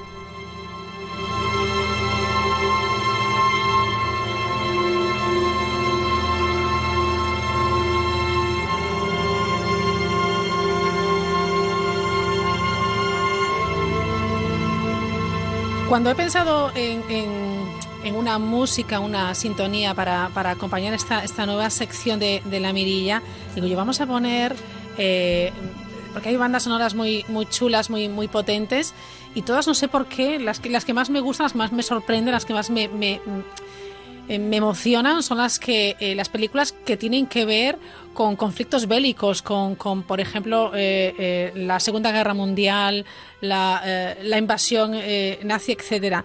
En fin, esta, esta banda sonora que nos acompaña es la de la película eh, El piano, que también es una historia, bueno, pues muy, muy chula y que nos gusta, nos gusta recordar la potencia de, de la música contando historias. Pero hay muchas historias que las encontramos, por supuesto, en papel, en los libros. Esta noche nos acompaña Teresa Taraín. Teresa, ¿qué tal? Buenas noches. Hola Raquel, buenas noches. Ella es compañera de profesión, es periodista, es editora con Creot Ediciones y también es una gran lectora. Sí, eso sobre todo, me gusta mucho. ¿Qué te aporta a ti la lectura, Teresa? pues a mí la lectura me hace volar me, me, eleva, me, no sé, pues mira, acabo de venir de un viaje unos días al extranjero, me he llevado un libro, me lo he leído y no sé muy bien dónde he estado, si en, si en, el sitio donde he ido o en la historia que se cuenta y el escenario del libro, ¿no? Es muy curioso cómo una historia te puede envolver, te puede transportar a otra, bueno, por supuesto, a otra época, a otro lugar del mundo, incluso de fuera del mundo. Eh, el libro es maravilloso, la, literatura es, es, increíble, tiene esa magia, como también la, la, música que nos eh, evoca situaciones, incluso recuerdos a veces más bonitos que otros, a veces incluso dolorosos, pero el caso es que nos emocione. Durante estas noches de verano con Teresa Zataraí vamos a hablar de encuentros, pero son los encuentros entre líneas y precisamente hablaremos de esos libros que, que dejan huella por uno u otro motivo, Teresa. Pues sí, Raquel, yo mm, creo que hay libros que impactan de forma especial que tocan alguna fibra, que no se olvidan. Son los libros que uno metería en una maleta y se llevaría al fin del mundo para no perderlos de vista jamás, yo al menos. Historias que calan tanto que quieres más eh, eh, saber más sobre su autor o su autora, quién fue, cómo vivió. Yo digo que son historias que te llevan a buscar más historias, ¿no? Entonces a ese momento lector en el que pues el relato te atrapa literalmente cuando los personajes cobran vida y parece que te hablan a ti específicamente y casi respiran a tu lado, a ese meterse en la obra y en la vida del autor, yo lo llamo así, encuentro, me parece la palabra más adecuada. Cada uno tendrá además su encuentro personal eh, con un libro, con un autor. Eh, porque efectivamente eh, no todos sentimos lo mismo cuando pasamos las páginas de una novela, ¿verdad? Efectivamente, efectivamente, es algo es algo muy personal que tiene que ver con tu mundo propio, tus expectativas, mm. tus vivencias, ¿no? Momentos inolvidables para libros inolvidables también, ¿no? Exacto. Yo te iba a decir Raquel que que yo cuando hablo de encuentros me viene a la cabeza, fíjate, mi primer encuentro entre líneas, me encanta llamarlo así, ¿no? Porque fue en, fue en una lectura y recuerdo perfectamente aquella experiencia temprana, ¿no? Había un libro ilustrado que me apasionaba cuando yo era niña. Contaba la historia de una joven huérfana, hermosa y de buen corazón a la que una horrible madrastra maltrataba sin piedad. En aquel libro de infancia por fin surgía el amor, afortunadamente, y liberaba a la muchacha de su desdicha. Pero fíjate, ante mis ojos de niña, me acuerdo que quedó grabada una impresión, sobre todo, la soledad de la joven frente al duro corazón de aquella mujer mayor. Supongo, Raquel, que ya sabes a quién me estoy refiriendo. Hablo de la Cenicienta, ese cuento de hadas que el francés Charles Perrault versionó en el año 1697 a partir de un relato popular y que después, en 1950, Disney convirtió en película animada, haciendo de la Cenicienta una de las historias hoy más universales del cine y de la literatura. A ver quién no ha tenido la Cenicienta entre sus manos Me encanta. siendo niño. Además, todos tenemos como una imagen de nuestra Cenicienta, sí, ¿verdad? completamente. Con su figura, su, su vestido, su color de pelo. Eh, es maravillosa. Yo recuerdo esa peli del año 1950 con esa, eh, no sé, un, un- un personaje que parecía que flotaba al caminar, que, que era etéreo, ¿verdad? Sí, completamente, con toda su magia, ¿verdad? Con su dosis de maldad y También, codicia, Raquel, también. como deben de tener los Sí, buenos cuentos de sí. hada, con ese final feliz, lleno de brillo. Lo cierto es que a mí, Raquel Cenicienta, me atrapó siendo niña y leí esta historia cientos de veces, obsesivamente me aprendí cada imagen, puse voz al personaje para mí fue sin duda el primer encuentro entre líneas. Y aunque después eh, he leído muchos otros libros excelentes a lo largo de mi vida, el encuentro Raquel no ha surgido siempre, es curioso. De hecho, si yo tuviera que compartir mis encuentros entre líneas, pues probablemente serían solo unos pocos títulos, esos que metería en la maleta, tras los cuales por cierto, y esto es una coincidencia a destacar, siempre han surgido con fuerza las vidas singulares de sus autores. Eso es maravilloso, pero esa magia eh, que eh, puede tener eh, una publicación, un libro, una historia, claro, lo decíamos antes, no es lo mismo que, Teresa lea un libro y, y que yo lea el mismo porque me va a producir una sensación diferente, pero esos encuentros entre líneas solo ocurre con determinados libros. Eh, Teresa, ¿qué ingredientes crees que deben tener para que surja eso tan, tan mágico? Bueno, tú lo has dicho, esto es muy personal, la experiencia lectora es de cada uno. Eh, pero yo, fíjate, Raquel, creo sinceramente que todos nos buscamos un poco en cada libro que leemos. De alguna forma, eh, cuando hallamos esa voz afín, esa historia algo común a la nuestra, porque estamos encontrando eh, cosas en común con lo que cuenta, por las situaciones que refleja, por los pensamientos y las emociones que el libro contiene, entonces es cuando yo creo que es posible el encuentro. Y en mi caso, tengo que decir que ha habido más encuentros con autoras, algo que tampoco es de extrañar porque suelo identificar en sus obras enfoques e inquietudes comunes a los míos. Es como que a menudo me parece encontrar en ellas esa voz amiga y cercana de quien te confía sus cosas. Ajá. Y quizás porque también soy lectora en femenino, hay un tema que siempre me ha traído en literatura, aun siendo su presencia escasa, y es la relación entre madres e hijas. Eh, fíjate, Raquel, ya muchos años, yo creo que 20 años, alguien me regaló un libro de relatos cortos que se titulaba así precisamente Madres e Hijas y me fascinó. Eran los textos de algunas mm, de nuestras más conocidas escritoras Sí. eh, sobre sus madres, acerca de esa relación tan crucial ¿no? para cualquiera de nosotras, de esa realidad universal que a todas nos toca muy de cerca y de la que creo que todas las mujeres podríamos hablar. Sí, que además puede marcar, eh, yo creo que marca ¿no? la vida de, de- de una persona, esa relación con, con su madre. ¿No? Completamente, yo Sí. creo que es una influencia tremenda, ¿no? Pues en torno a ese tema he leído algunos libros eh, que siempre eh, han provocado un encuentro, fíjate. Eh, yo recuerdo una muerte muy dulce de Simón de Beauvoir o Paula Ajá, de Isabel Allende hombre, o Donde sí. el corazón te lleve de. Susana Tamaro.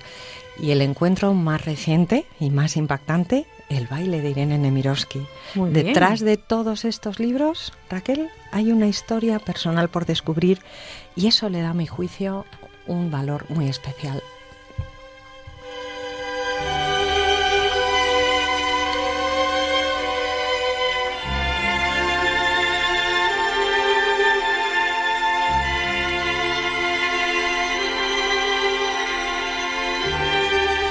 Dejamos sonar un poquito la, la, música en esta noche de verano. Eh, Teresa Zataraín, cuéntanos un poquito los detalles de este encuentro reciente con el baile de Nemirovsky, cómo fue, qué es lo que despertó en, tu, en ti. Cuéntanos. Bueno, como decíamos, el tema madres e hijas a mí sí. me toca muy especialmente.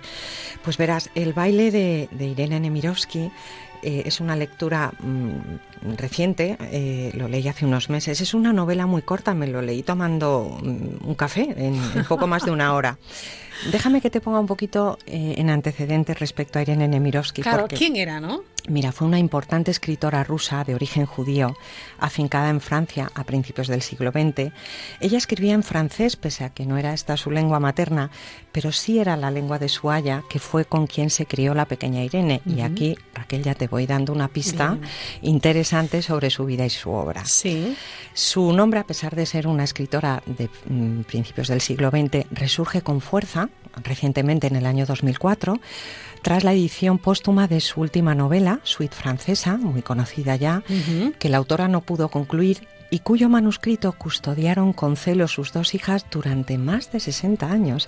Era la obra en la que trabajaba la escritora cuando en 1942 fue deportada por los nazis y asesinada en Auschwitz. Suite Francesa se tradujo enseguida a más de 30 idiomas y recibió los más importantes premios. Es el relato profundo del éxodo de miles de familias francesas tras las primeras bombas sobre París en los días previos a la invasión alemana. Un libro que ha sido llevado al cine, Suite Francesa. Sí. Tenemos sí. el tráiler. ¿Sí? Vamos a escucharlo. Vamos a escucharlo. A ver si lo escuchamos.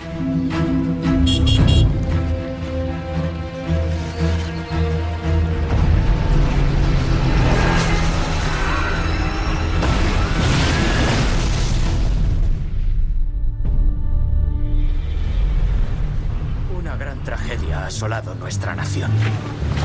Han sido derrotados y ahora nosotros estamos al mando.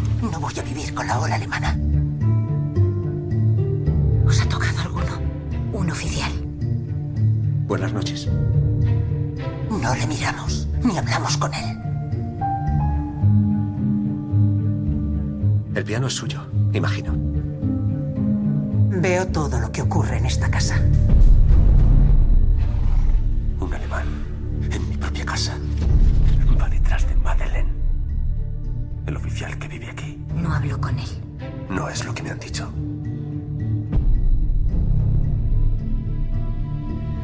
¿Quiere que toque algo? Ese alemán es nuestro enemigo. Es que no lo entiendes.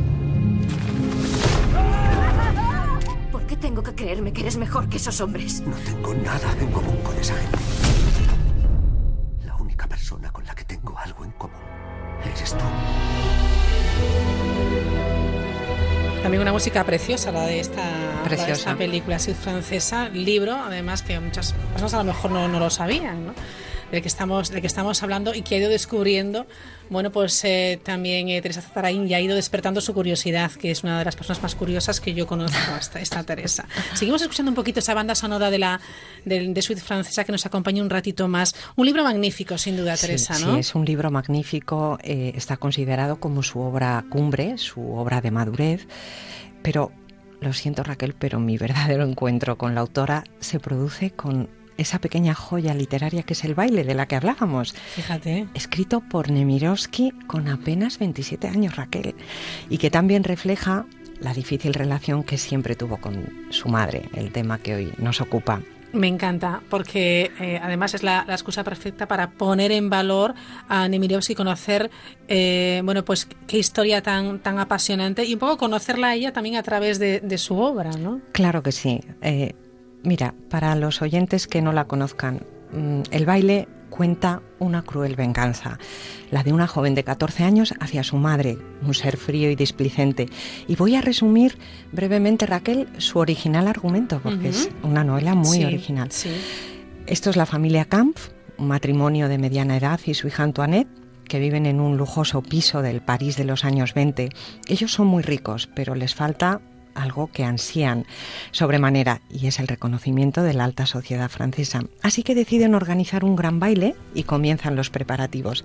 La joven Antoinette desea con todas sus fuerzas asistir al ágape, pero se va a encontrar con la rotunda negativa de su madre, que descarga además toda su irritación en la pretenciosa muchacha.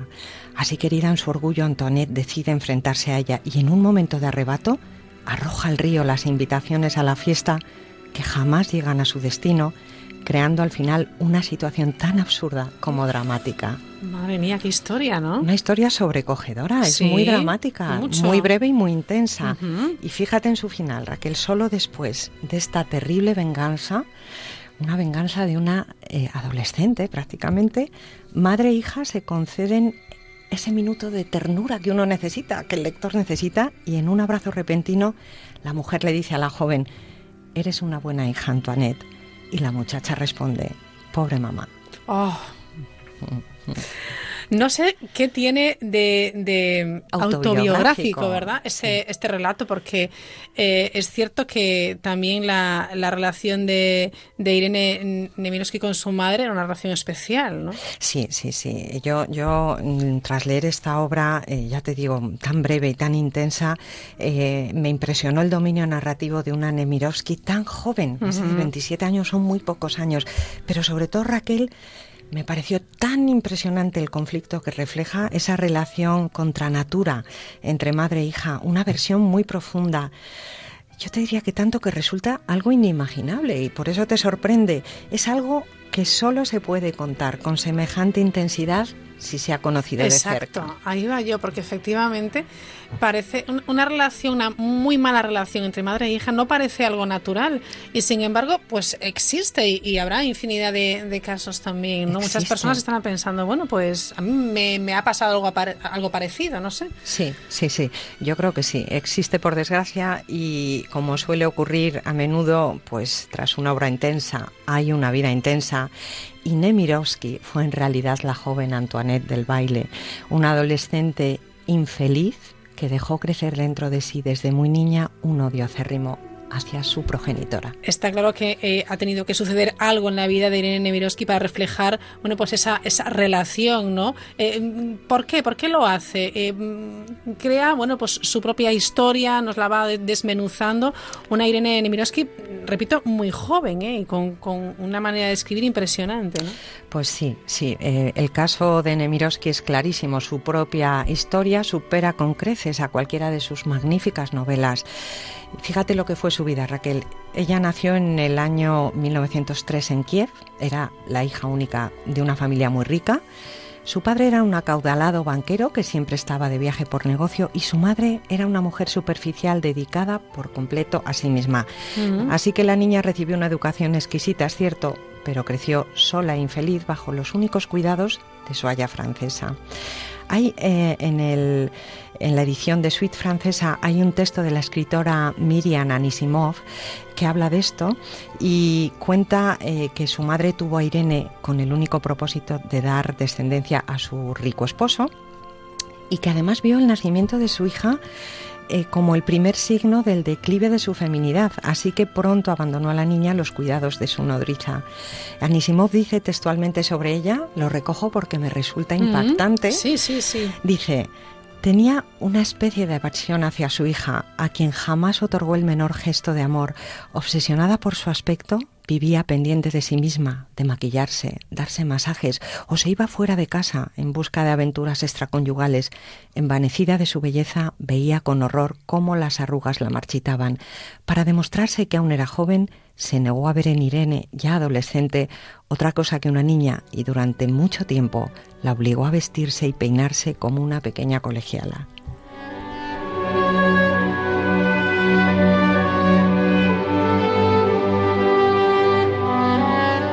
Bueno, empezamos hablando de Cenicienta, esto parece un poco Blancanieves, ¿no? Totalmente, una obra de ficción, una vida que supera cualquier eh, obra imaginada. Sí, impresionante, impresionante historia. ¿Qué pasa después? Pero sigo, sigo Raquel, mira, eh, tras morir su haya, es que la historia es apasionante y conmovedora. Sí. Eh, tras morir su haya, con solo 14 años, Irene empieza a escribir. Mitigaba así su soledad, su abandono, pero también estigmatizaba la figura de su madre y línea a línea desde muy joven fue alimentando un rencor profundo que ella misma definió así en una de sus obras más autobiográficas. Dice, en su corazón alimentaba un extraño odio hacia su madre que parecía crecer con ella. Y ese odio hacia su madre, según dice también eh, eh, la experta Anisimov, em, derivó irremediablemente en un odio hacia sí misma. Para mí, Raquel, la joven Irene conoció demasiado pronto el deseo de venganza, como tan bien refleja el baile. Qué, y qué bien reflejado. Y qué bien reflejado. Fíjate en este detalle Mm. que encuentro en su biografía. Los Nemirovsky tenían un altísimo nivel de vida y viajaban cada verano de vacaciones a Crimea, Biarritz o a la Costa Azul. La madre se instalaba en un palacio y la hija y la haya se alojaban en una casa Ay, de huéspedes. ¿En serio? Es que es completamente de cuento. ¿Mm? Impresionante. Huyendo de la revolución bolchevique, los Nemirovsky llegaron a París en 1919, se instalaron allí. Irene se matricula en la Sorbona, se licencia en letras con mención y publica pues su gran primer éxito, David Golden, en 1926, primer éxito que la consagra como gran escritora con 23 años. en París, pues decir que ella y sus padres viven como grandes burgueses, una intensa vida social llena de diversiones, de, de excesos también, ella lo admite. Es un poco eh, los locos años 20, me estoy Exacto. imaginando esa, esa fotografía, ¿no? Tal cual, tal Mm. cual, ¿eh? con mucho dinero Sí. además, es decir que... Pero justo entonces ella conoce a Michel Epstein, también de origen ruso-judío, un ingeniero en física con quien finalmente se casa. Un detalle más, cuando tres años después, en 1929, nace su primera hija Denise, su abuela materna le regala a la niña un oso de peluche. Irene y su marido tienen su segunda hija, Elizabeth, ocho años después, en 1937. Bueno, eh, si no me equivoco, la, la historia de Nemirovsky es corta, así que, bueno, pues eh, intuyo ya un poquito el, el desenlace, ¿no? Un desenlace eh, pues eh, triste además. Eh, Irene Nemirovsky muere con 39 años de forma trágica. Estamos en la Segunda Guerra Mundial, con gran parte de Francia tomada por los nazis. La escritora y su familia dejan París y se instalan en un pueblecito al este del país, cerca de la frontera suiza. Siguen en zona ocupada. Para que te hagas una idea pues, eh, de, la, situación, ¿no? Eh, la pequeña Denise va al colegio municipal con la estrella amarilla y negra cosida en su abrigo y también Irene y su marido tienen que llevar el distintivo. Además, las nuevas leyes antisemitas ya no permiten eh, trabajar a Mitchell ni publicar a Irene. Ella sigue escribiendo, lee intensamente, pero no tiene ninguna duda de que el desenlace de los acontecimientos va a ser trágico. Uno se pregunta, Raquel, ¿por qué no intentan oír a Suiza? Porque la frontera está relativamente cerca y entonces Suiza acoge a los judíos en Francia Sí. sin mayores problemas. Pero lo cierto es que no se mueven y por el contrario Irene redacta un testamento a favor de la tutora de sus hijas para que pueda cuidarlas cuando ellos mueran. Qué historia más muy triste. dramático, muy dramático, muy dramático. Es conmovedora, por ejemplo, la correspondencia de, de esos meses finales con sus editores. Eh, en una carta de junio de 1942, un mes antes de su arresto y su muerte, Irene duda abiertamente de que sea capaz de acabar su gran obra emprendida, Suite Francesa, que queda inconclusa, Sí, efectivamente. sí. Porque el 13 de julio de 1942 Irene Nemirovsky es detenida en su domicilio por los gendarmes franceses y a los pocos días es asesinada en Auschwitz. Y la misma suerte corre su marido tres meses después intentando buscarla. Eh, nada más arrestarle, los gendarmes se dirigen además a la escuela municipal a llevarse a la pequeña Denise, a quien su maestra consigue esconder a duras penas. Y durante muchos meses, Raquel, los gendarmes continúan la búsqueda obstinada de las dos pequeñas que logran cruzar Francia con su tutora, viviendo literalmente a escondidas. Llevan consigo esa maleta con fotos, documentos de familia y el cuaderno inacabado de suite francesa, escrito por su madre con letra minúscula para economizar papel en los difíciles días de guerra.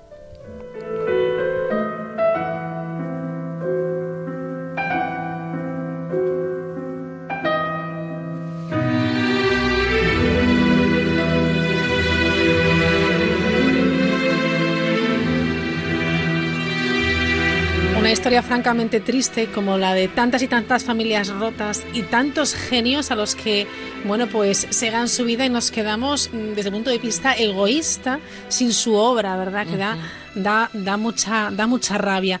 Ella, bueno, pues eh, ella, ella muere en este, en este campo de concentración. ¿Y la abuela? ¿La abuela ya había fallecido? La abuela, la abuela. Ay, la abuela. Yo también me preguntaba por la abuela, porque efectivamente es el el gran personaje de esta, de esta vida, ¿no? Y, el, gran, la gran inspiración para, mm, por desgracia, muchas veces en, la obra de Nemirovsky, ¿no? Pues mira, la abuela, tras meses de huida y sin ninguna esperanza de volver a ver a sus padres con vida, las eh, niñas, eh, las hijas de Irene Nemirovsky, llegan a Niza. Niza eh, está en la Francia libre, no ocupada por los nazis. Su abuela ha pasado allí la guerra rodeada de comodidades, sin preocuparse siquiera por la suerte de su hija y de sus nietas. Pero tienes que saber que además no solo se niega a abrirles la puerta cuando llaman a su casa, sino que a gritos les dice desde el otro lado que si sus padres han muerto, deben irse a un orfanato. A mí me resulta estremecedor. Bueno, a mí se me ponen los pelos de punta y mienta como un cabreo, una impotencia, una rabia. Sí, sí, sí. Qué tremendo. Es verdad, Y ya por terminar la historia, la madre de Irene Nemirovsky muere con 102 años en su gran piso de París. Al parecer, Raquel, cuando abren su caja fuerte, no encuentran allí nada más que dos libros de su hija, Jezabel, que es donde aborda la obsesión por la belleza, mm, en alusión clara a su madre, y David Golder, que es una crítica feroz a la opulencia judía. Y fíjate, indagando un poquito, preparando, pues recopilando para este programa, ¿no? Cosas eh, sobre, sobre la vida de, esta mujer. Esta vida apasionante eh, me lleva a dos fotos que me impactan en internet, me impactan mucho. Porque la primera es de Irene siendo una adolescente, está posando junto a su madre, es una foto muy formal, eh, la madre la, abraza fríamente, las dos están muy serias. La otra es de Irene siendo madre con sus hijas, las tres se abrazan cariñosamente sonríen a la cámara, están felices, hay amor entre ellas, hay calor. Y me lleva a pensar, eh, afortunadamente, que Irene pudo dar a sus hijas el amor que ella no recibió. Como ves, Raquel, una vida más intensa que aquel cuento de nuestra infancia y un corazón de mujer todavía más cruel que la horrible madrastra de Cenicienta.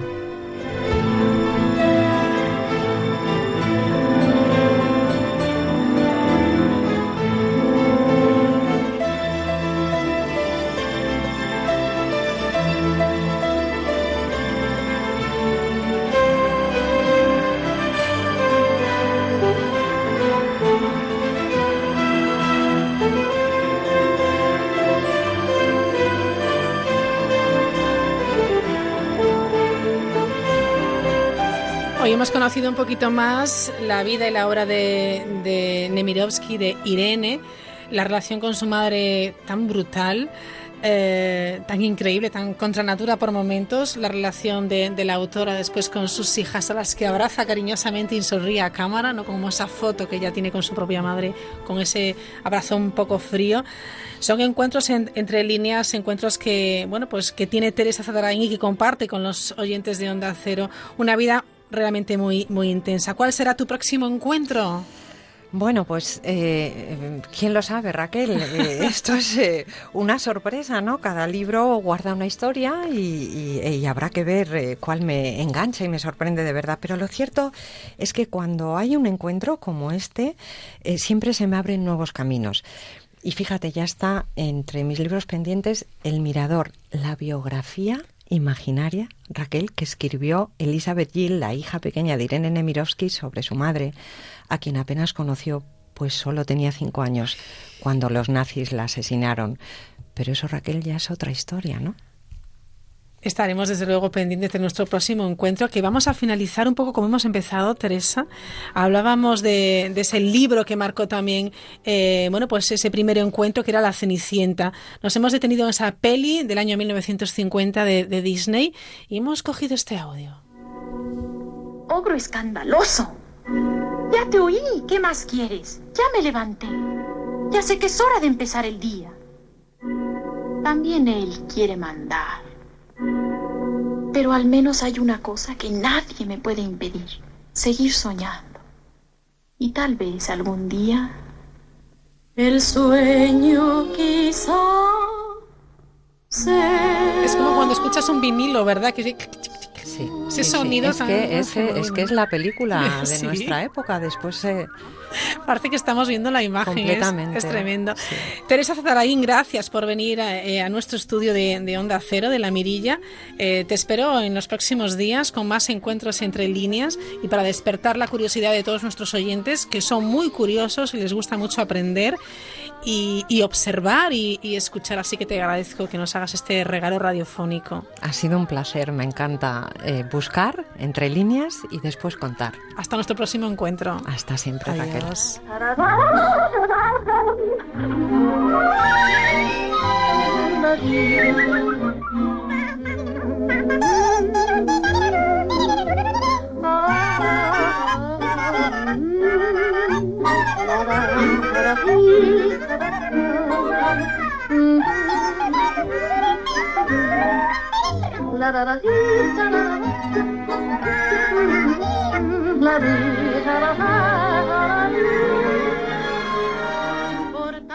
La Mirilla. Onda Cero. Buenas noches. En el sorteo del cupón diario celebrado hoy, el número premiado ha sido Ha sido el 14.893 14893. Asimismo, el número de serie correspondiente a la paga, premiado con 3.000 euros al mes durante 25 años, ha sido El 010 010 y el resultado del sorteo de triplex de la 11 de este miércoles 26 de julio de 2017 ha sido para el 228 228. Mañana, como cada día, habrá un vendedor muy cerca de ti repartiendo ilusión. Buenas noches. Y recuerda, con los sorteos de la 11, la ilusión se cumple. Para participar en la mirilla, la mirilla arroba ondacero.es. Existen. Oh, sí. Existen clientes de toda la vida que todavía se preguntan, ¿por qué a mí? Si te han subido el precio del seguro de tu coche o moto, vente a la mutua. Y sea cual sea, te lo bajamos. Llama al 902-555-485. 902-555-485. Vamos, vente a la mutua. Condiciones en mutua.es. F10 de Angel Driver, el mejor avisador de radares, el más rápido, el correcaminos. Véalo en... Hola, soy Antonio Resines y como actor tengo que cuidar la memoria. Por eso tomo The Memory. The Memory refuerza mi memoria y no hay guion que se me resista. Hazme caso, si quieres tener buena memoria, The Memory, de Pharma OTC. Almería. 10.000 maneras de vivir el sol. Vive tu manera. Disfruta de su rica gastronomía mediterránea y sus típicas tapas en sus bares y terrazas soleadas. Costa de Almería. Deslumbrante. Asómate a La Mirilla en Onda Cero. 37 minutos sobre las 10 de la noche, una hora menos en las Islas Canarias. Continuamos en esta, claro, primera semana de, de la mirilla. Se van incorporando colaboradores, algunos, bueno, pues que, que repiten, en ese caso, nuestros compañeros Ángeles San Luis y Rubén Rey. Cada semana se acercarán a los micrófonos de la mirilla de Onda Cero con su sección Efecto Nova, en el que nos hablan de tecnología. Hoy hacen una reflexión y nos cuentan un poquito el tema de las aplicaciones móviles. Compañeros, ¿qué tal? Buenas noches. Hola Raquel, saludos a todos. En mayo de 1994, un teléfono de manufactura danesa se convertía en el primero que hacía posibles las descargas. En realidad, la descarga. A aquel móvil se podía bajar el boom del momento, el popular Tetris. Anda que no he jugado yo años y años al Tetris en el móvil. Más de 20 años después, las aplicaciones móviles se han convertido en un negocio mundial de primer orden, capaz de mover un volumen de mercado verdaderamente alucinante. ¿Querés tener una brillante idea de app para móvil? Pues presta atención.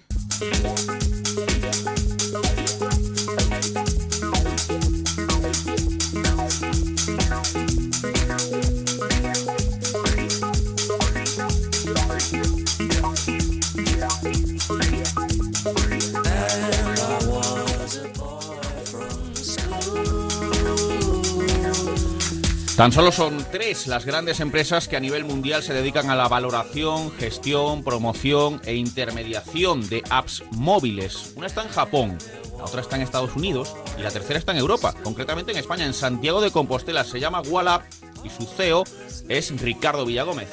El mercado de aplicaciones móviles en estos momentos, este año, se espera que facture cerca de 80 mil millones, 80 mil millones de, de dólares. Eh, se espera que para el 2021 en el mercado de aplicaciones móviles lleguen a facturar más de 150 mil millones de dólares. Actualmente en el mercado de aplicaciones móviles hay alrededor de 4 millones de aplicaciones móviles. Eh, para hacernos una idea eh, de 4 millones de aplicaciones móviles, ¿qué significa? Pensemos, por ejemplo, que la Biblioteca del Vaticano o la Biblioteca de Vancouver, que son las bibliotecas más grandes que hay en el mundo, tienen, entre las dos, no suman más de 3 millones de libros recopilados a lo largo de toda la vida, ¿no?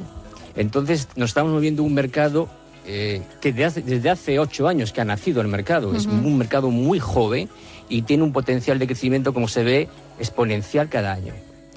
Dicho esto, eh, Walla es una empresa que nos dedicamos a gestionar la compra y venta de códigos fuentes para aplicaciones móviles. Y también nos dedicamos a gestionar la compra y venta de las propiedades de aplicaciones móviles y a tasar la propiedad de una aplicación móvil. Somos, como podríamos decir, como un agente inmobiliario que en vez de vender eh, pisos, vendemos la propiedad digital de una aplicación móvil.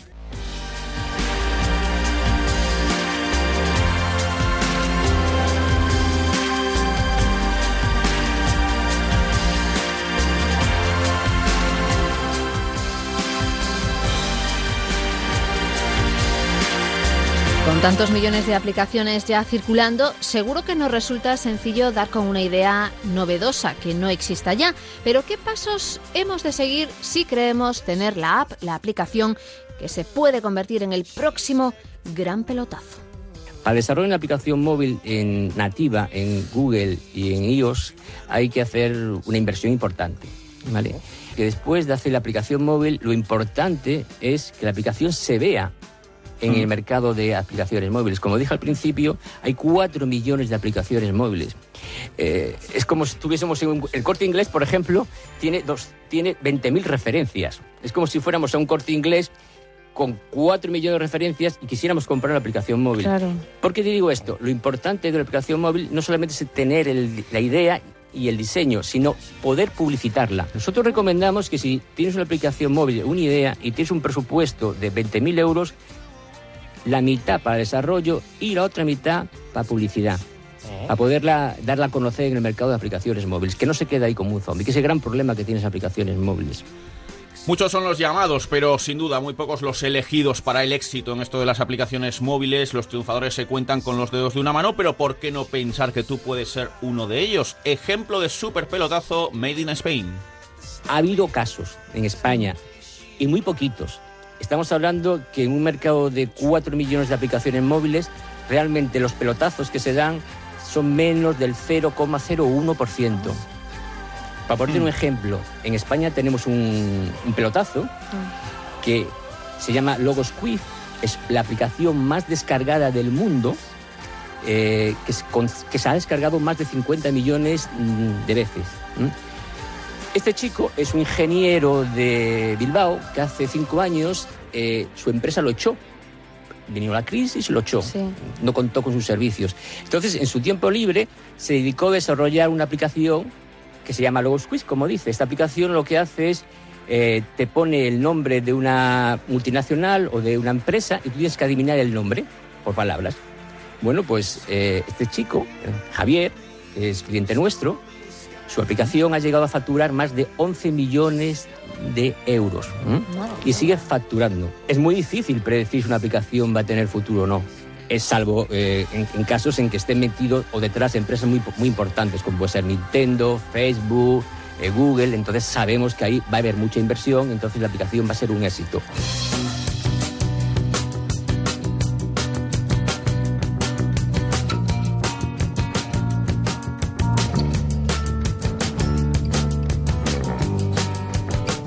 Y algunos datillos curiosos sobre España. El momento de la semana en que más descargas de apps, de aplicaciones, se producen son los domingos por la tarde, entre las 4 y las 5 y las 8 y las 9. Y el prime time de utilización de esas aplicaciones es también los domingos por la tarde, de 6 a 9.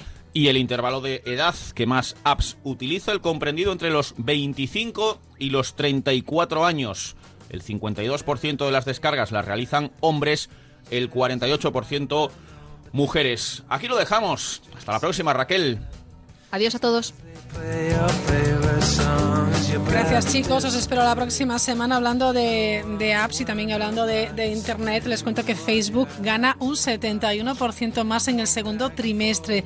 La mayor red social en Internet cuenta con 2.010 millones de usuarios y sus ingresos han crecido un 45% en un año. Han escuchado bien, un incremento del beneficio del 71% en el segundo trimestre hasta los 3.000 890 millones de dólares. La plataforma social, seguimos hablando de Facebook, registró ingresos por valor de 9.320 millones, que son un 45% más altos que hace un año. Es un crecimiento de la cifra de negocio que duplica el de Google, su gran rival en el negocio publicitario. Bueno, las 11 menos cuarto.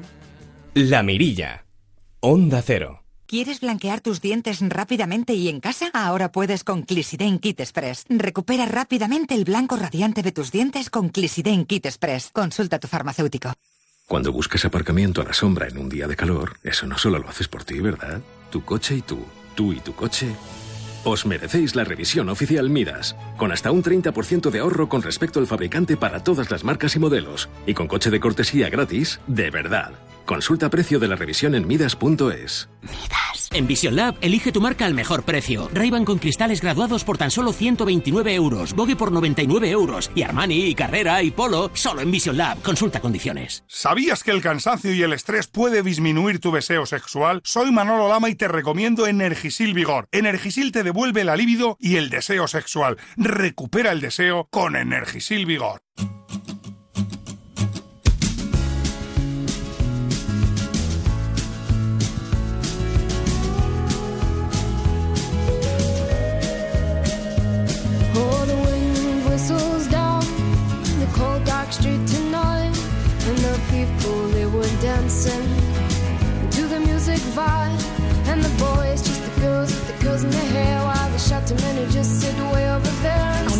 Última visita, una última invitada que es María Jesús Mateos, que nos va a hablar de esa audioguía multimedia familiar del Museo Thyssen. Pero antes ya saben que nos gusta eh, bueno, pues ir contándoles, ir deslizando noticias, sobre todo de carácter eh, solidario. El Festival de Música Afroamericana en Clave de Agua de Soria comenzará su décima edición en mañana jueves con el objetivo de afianzar su colaboración solidaria con la ONG ANREF Salud África y sus proyectos de agua en Kenia y también en Etiopía. Evento que comenzará por la tarde, durará hasta la madrugada y albergará una programación para toda la familia. Entrada gratuita. Los asistentes disfrutarán de actividades como conciertos, juegos infantiles, jam sessions, DJs, eh, acampadas, gastronomía, artesanía. Allí va a estar, claro, un expositor informativo de esta ONG, AMREF Salud África, preparar actividades con los más pequeños para explicarles la importancia del agua y la situación que existe en África en relación al acceso de agua potable, que es un reto todavía a superar. Quédense con este dato. Según la Organización Mundial de la Salud, la OMS, 319 millones de personas en África subsahariana carecen de una fuente de agua cercana y segura cerca y las familias deben organizarse para ir a buscar agua a los pozos más cercanos, que a veces se sitúa a kilómetros de distancia. Festival de Música Afroamericana en Clave de Agua en Soria, mañana. ¿Qué les parece si entramos en el Thyssen? Pues vamos allá.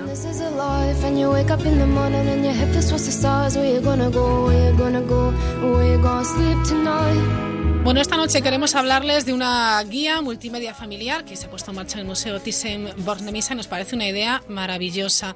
Saludamos en primer lugar a María Jesús Mateos, ella es directora de Audioguiarte Servicios Culturales. María Jesús, ¿qué tal? Buenas noches. Hola, ¿qué tal? Buenas noches, Raquel. Bueno, lo primero es daros la enhorabuena porque me parece una herramienta muy chula la que habéis eh, ideado, en este caso para el Museo Thyssen, y que, eh, bueno, pues supone una herramienta mm, sobre todo muy entretenida y con con, una herramienta que, es un equilibrio eh, perfecto entre lo lúdico y lo pedagógico. Pues sí, sí, sí, eh, Raquel, así es. Eh, la verdad es que el museo hizo un guion infantil para una audioguía convencional que estábamos desarrollando y al leer el guion, pues, pues la verdad es que nos encantó Y a partir de ahí surge la idea de, dar vida a esas recreaciones, a, eso, a esas obras. Eran 14 obras que ellos habían comentado y, bueno, pues eh, decidimos darle vida. Es fantástico, sí. Son eh, 14 eh, obras de la colección permanente del Thyssen, eh, creadas efectivamente con ese, ese, ese guion creado por Educa Thyssen, y son dos niños, Pablo y Marta, los que ejercen de visitantes, de guía de los visitantes, ¿no? Sí, sí, sí, sí. Son Pablo y Marta, dos niños. De Marta tiene siete años y Pablo tiene doce. Pablo había estado en el museo. El, el, guion se basa en que Pablo ya había visitado el museo y le gustó tanto y además sintió que los cuadros le hablaban eh, que decidió contarse a su hermana Marta y decir, Marta, ven conmigo al museo que tienes que ver esto. Y efectivamente los dos niños guían a los visitantes por el museo y establecen un diálogo con, con todos los personajes de, de las obras. Y, y, bueno, pues ese es, esa es la magia y ese es el, el, bueno, pues el maravilloso encuentro entre, entre las obras y ellos, ¿no? Que realmente cruzan al otro lado y al cruzar al otro lado forman parte de las obras, ya, ya no son observadores, ya están allí.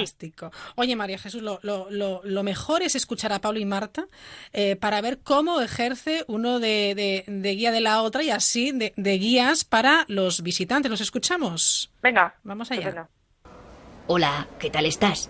Me llamo Pablo, tengo 12 años y me encanta pintar. Hace unos días vine al museo con el cole y cogí muchas ideas para crear, inventar y ver las cosas de otra manera. Me encantó. Y no solo eso, me di cuenta de que los personajes de los cuadros a veces hablaban y me descubrían sus secretos. Hoy vengo con mi familia porque quiero descubrir junto a mi hermana muchas más historias. Sí, sí. Hola, yo soy Marta, la hermana de Pablo, y tengo siete años. Mi hermano me ha dicho que el otro día los personajes de los cuadros de este museo le hablaron, y vengo a comprobar si es verdad. Pablo y yo pintamos juntos, y nos gusta mucho investigar. ¿Quieres venir con nosotros a descubrir algunos cuadros del museo?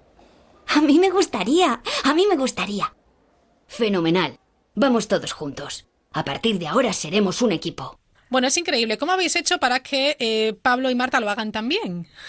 Bueno, pues es que hemos tenido un, equipo de gente maravillosa a nuestro alrededor. Está Telefónica, la Peonza Digital, eh, y hemos trabajado muy a gusto. De hecho, estamos repitiendo proyectos eh, de, este, de este perfil y, bueno, ha sido resultado una aplicación muy innovadora en el ámbito museístico que va, a revolucionar la forma de visitar el museo en familia, que eso era el objetivo, ¿no?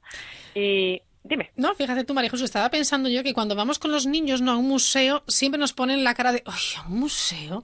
Esto es otra manera de, o es la manera de hacerle atractiva la visita. Totalmente. Eh, esta forma ten en cuenta que es, un encuentro mágico para ellos. Es que eh, obras como Cristi la Samaritana, El retrato de Giovanna, eh, eh, El joven caballero, obras que son del siglo XVI, pues es que el niño mm, va a meterse dentro de la obra, va a moverse la, el traje del joven caballero, es que Giovanna habla hasta llegar, pues fíjate, hasta la mujer en el baño de Lichtenstein, del siglo XX, que es, bueno, pues arte pop, y que la mujer del baño le va a hablar a los niños, le va a decir a Pablo, oye Pablo, mira cómo está hecho el cuadro. Pablo se muere de vergüenza, por favor, no te puedo mirar, que estás en el baño. Y, bueno, pues mira, la verdad es que gustó tanto y, estamos encantados porque los mayores disfrutamos muchísimo también. Claro, no, seguro que sí. Es una eh, aplicación de, bueno, se navega fácil con, con ella, hay unas fichas, ¿no? Un mapa interactivo. ¿Cómo, cómo, ¿Cuál es la dinámica? ¿Cómo es la herramienta? Bueno, pues el visitante cuenta con una app que ha sido diseñada pues mm, con obras infantiles y obras de adulto. Las recreaciones animadas están, digamos, en la parte de la app infantil y hay una serie de, cuadros, estas 14 obras, donde él va a ir, el niño va a ir eh, encontrándose con cada una de ellas a lo largo del recorrido. Eh, esta, esta app está precargada en una tablet que, que el niño va a ir eh, con ella durante el recorrido del museo y eh, va a ir seleccionando las obras que tienen recreación animada, va a identificar qué obras son y las va a ir, va a ir escuchando, tiene unos cascos y bueno, ahí, ahí se va... Eh, va a hacer una inmersión total y absoluta con la obra. Perfecto. Está disponible en español y creo que también en inglés, ¿no, María Jesús? Está en español y en inglés y, está en el servicio desde el servicio de audioguías es eh, desde donde tendrían que, acceder, digamos, al servicio de audioguías para, para acceder a ayuda, repito. Esta guía multimedia familiar se alquila en los mostradores de audioguía del Museo Thyssen-Bornemisza. Muy bien. Al precio de 8 euros y está disponible efectivamente en español y en inglés. Tiene una duración aproximada de unos 40 minutos. Perfecto. Eh, ¿Habéis pensado, supongo, una franja de edad a la que va dirigida esta, esta aplicación, no? Sí, entre 6 y 12 años, pero hemos hecho unos, unas encuestas en sala y a través de los propios dispositivos y al contrastarla hemos, nos hemos dado cuenta de, temas bastante curiosos. Por ejemplo, a los niños pequeños les encanta, a los de 6, 7, 8, 9, 10 años les, les apasiona. Los niños de 12 años casi se van más a los adultos porque consideran que el tema infantil se les está tratando como niños y, y tal. Y después, después de la franja de 12 y 13, curiosamente, los de 14, 15 y 16 también vuelven a interesarse. Sí, entonces como en la misma tablet está precargada la app de adulto, tienen la posibilidad de ir con los padres a hacer la visita conjuntamente y poderse pasar de una a otra. De esta forma, pues, pues está el contenido de adultos y el de niños eh, conjuntamente, ¿no? Y pueden Fantástico, fantástico. Bueno, pues un proyecto didáctico eh, que consiste, lo dicho, un conjunto de animaciones con 14 obras de la colección permanente del Thyssen Bornemisza, basadas en un guion creado por Educatissing, en la que dos niños, que ya hemos escuchado, Pablo y Marta, son los guías de, los visitantes por, por, el museo y además, eh, bueno, pues dialogan con los personajes de las obras, que, bueno, cobran vida en esta aplicación. La verdad, María Jesús, es que eh, lo habéis pensado estupendamente y desde Audioguiarte siempre, bueno, pues intentamos intentando, eh, bueno, pues aplicar al final, ¿no? La, la, tecnología al, al, fin. En este caso, pues es muy pedagógico. Sí. Eh, nosotros en Audioguiarte eh, usamos la tecnología de una forma muy selectiva. Es decir, no pretendemos ser agresivos ni excesivamente eh, agobiantes ¿no? con el uso de la tecnología. De hecho, no somos muy partidarios de hacer apps porque sí, o de aplicar pues temas de realidad aumentada porque sí, sino eh, nosotros estudiamos mucho el museo y el visitante. Antes queremos saber cómo son, eh, cómo trabaja el museo, cuál es su método, su filosofía y cómo es el visitante. Y a partir de ahí los proyectos mm, eh, TICs con nuevas tecnologías surgen de una forma, creemos que muy natural y siempre basándonos en un contenido de calidad. Claro, eso es fundamental, ¿no? el, dar con el producto clave para ese museo o ese centro en concreto, es decir, es un servicio a la carta, ¿no? Efectivamente, efectivamente, porque además eh, la tecnología es, es, un medio al final y, si no hay un contenido bueno eh, es imposible dar un valor añadido real. Y tampoco hay que crear unas expectativas respecto a lo que la tecnología nueva te va a aportar sin haber ahondado y profundizado bien en lo que el visitante espera y quiere. Entonces, eh, bueno, estamos haciendo ahora, pues, pues con Telefónica, llevamos dos años haciendo proyectos muy, muy concretos de, eh, con nuevas tecnologías. De hecho, hay un proyecto de realidad aumentada que yo creo que va a ser muy, muy bonito. dentro de un año podremos quizás verlo ya a la luz. Y, la recreación animada, digamos, iniciada con, con el Museo Thyssen, pues, pues vamos a, volver a, hacerla, ¿no? Porque hemos visto que, que, bueno, que tiene, tiene tanto poder para, para hacer una vivencia real y hacer que el niño disfrute de, esa experiencia museística o espacio cultural que bueno nos ha encantado y lo vamos a hacer igualmente eh, para adultos. ¿eh? bien, me encanta. Bueno, ya nos contará los detalles de, de, ese proyecto que tenéis ahí en marcha, ¿eh?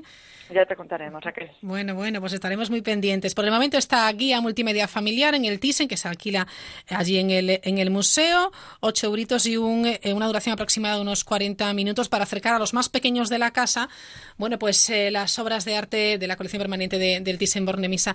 Muchísimas gracias, María Jesús Mateos, y enhorabuena por este trabajo. Muchísimas gracias, Raquel. Un saludo, adiós. Un saludo, adiós.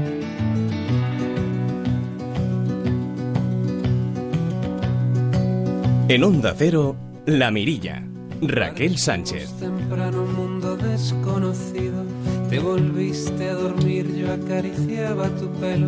Despertamos confusos más allá del silencio, en un sueño de óxido y faros perdidos, como lobos marinos entre la corriente caímos al límite de un desierto baldío, caminamos la Hoy terminamos con la música de Soel López. Eh, gracias a todas las personas que han participado hoy en este programa. María Jesús Mateos, eh, también la investigadora del Instituto de Ciencias del Mar de Barcelona, Laura López, ha estado con nosotros y estará cada día Daniel Burruezo. Ha estado Roberto Pérez Marijuán, Ángeles San Luis y Rubén Rey, compañeros de Onda Cero, y la periodista y editora Teresa Zataray. Pensamos, pero volver y contarlo será maravilloso. Ya estamos pensando en el programa de mañana. Después de millones de años en medio Y algunos de ustedes estarán pensando ya en sus vacaciones, ¿verdad? ¿Cuántos van a coger ya las vacaciones, eh, bueno, pues este fin de semana? Venga lo que venga. Por ejemplo, que tengo yo ahí enfrente en la pecera, en el control técnico, Luis Tradeira. Bueno, nada, no queda un par de días. Enseguida llegan las noticias de las 11, la brújula, por supuesto, con David del Cura. Nosotros regresamos mañana a las 9, a las 8 en Canarias. Disfruten de esta noche de verano.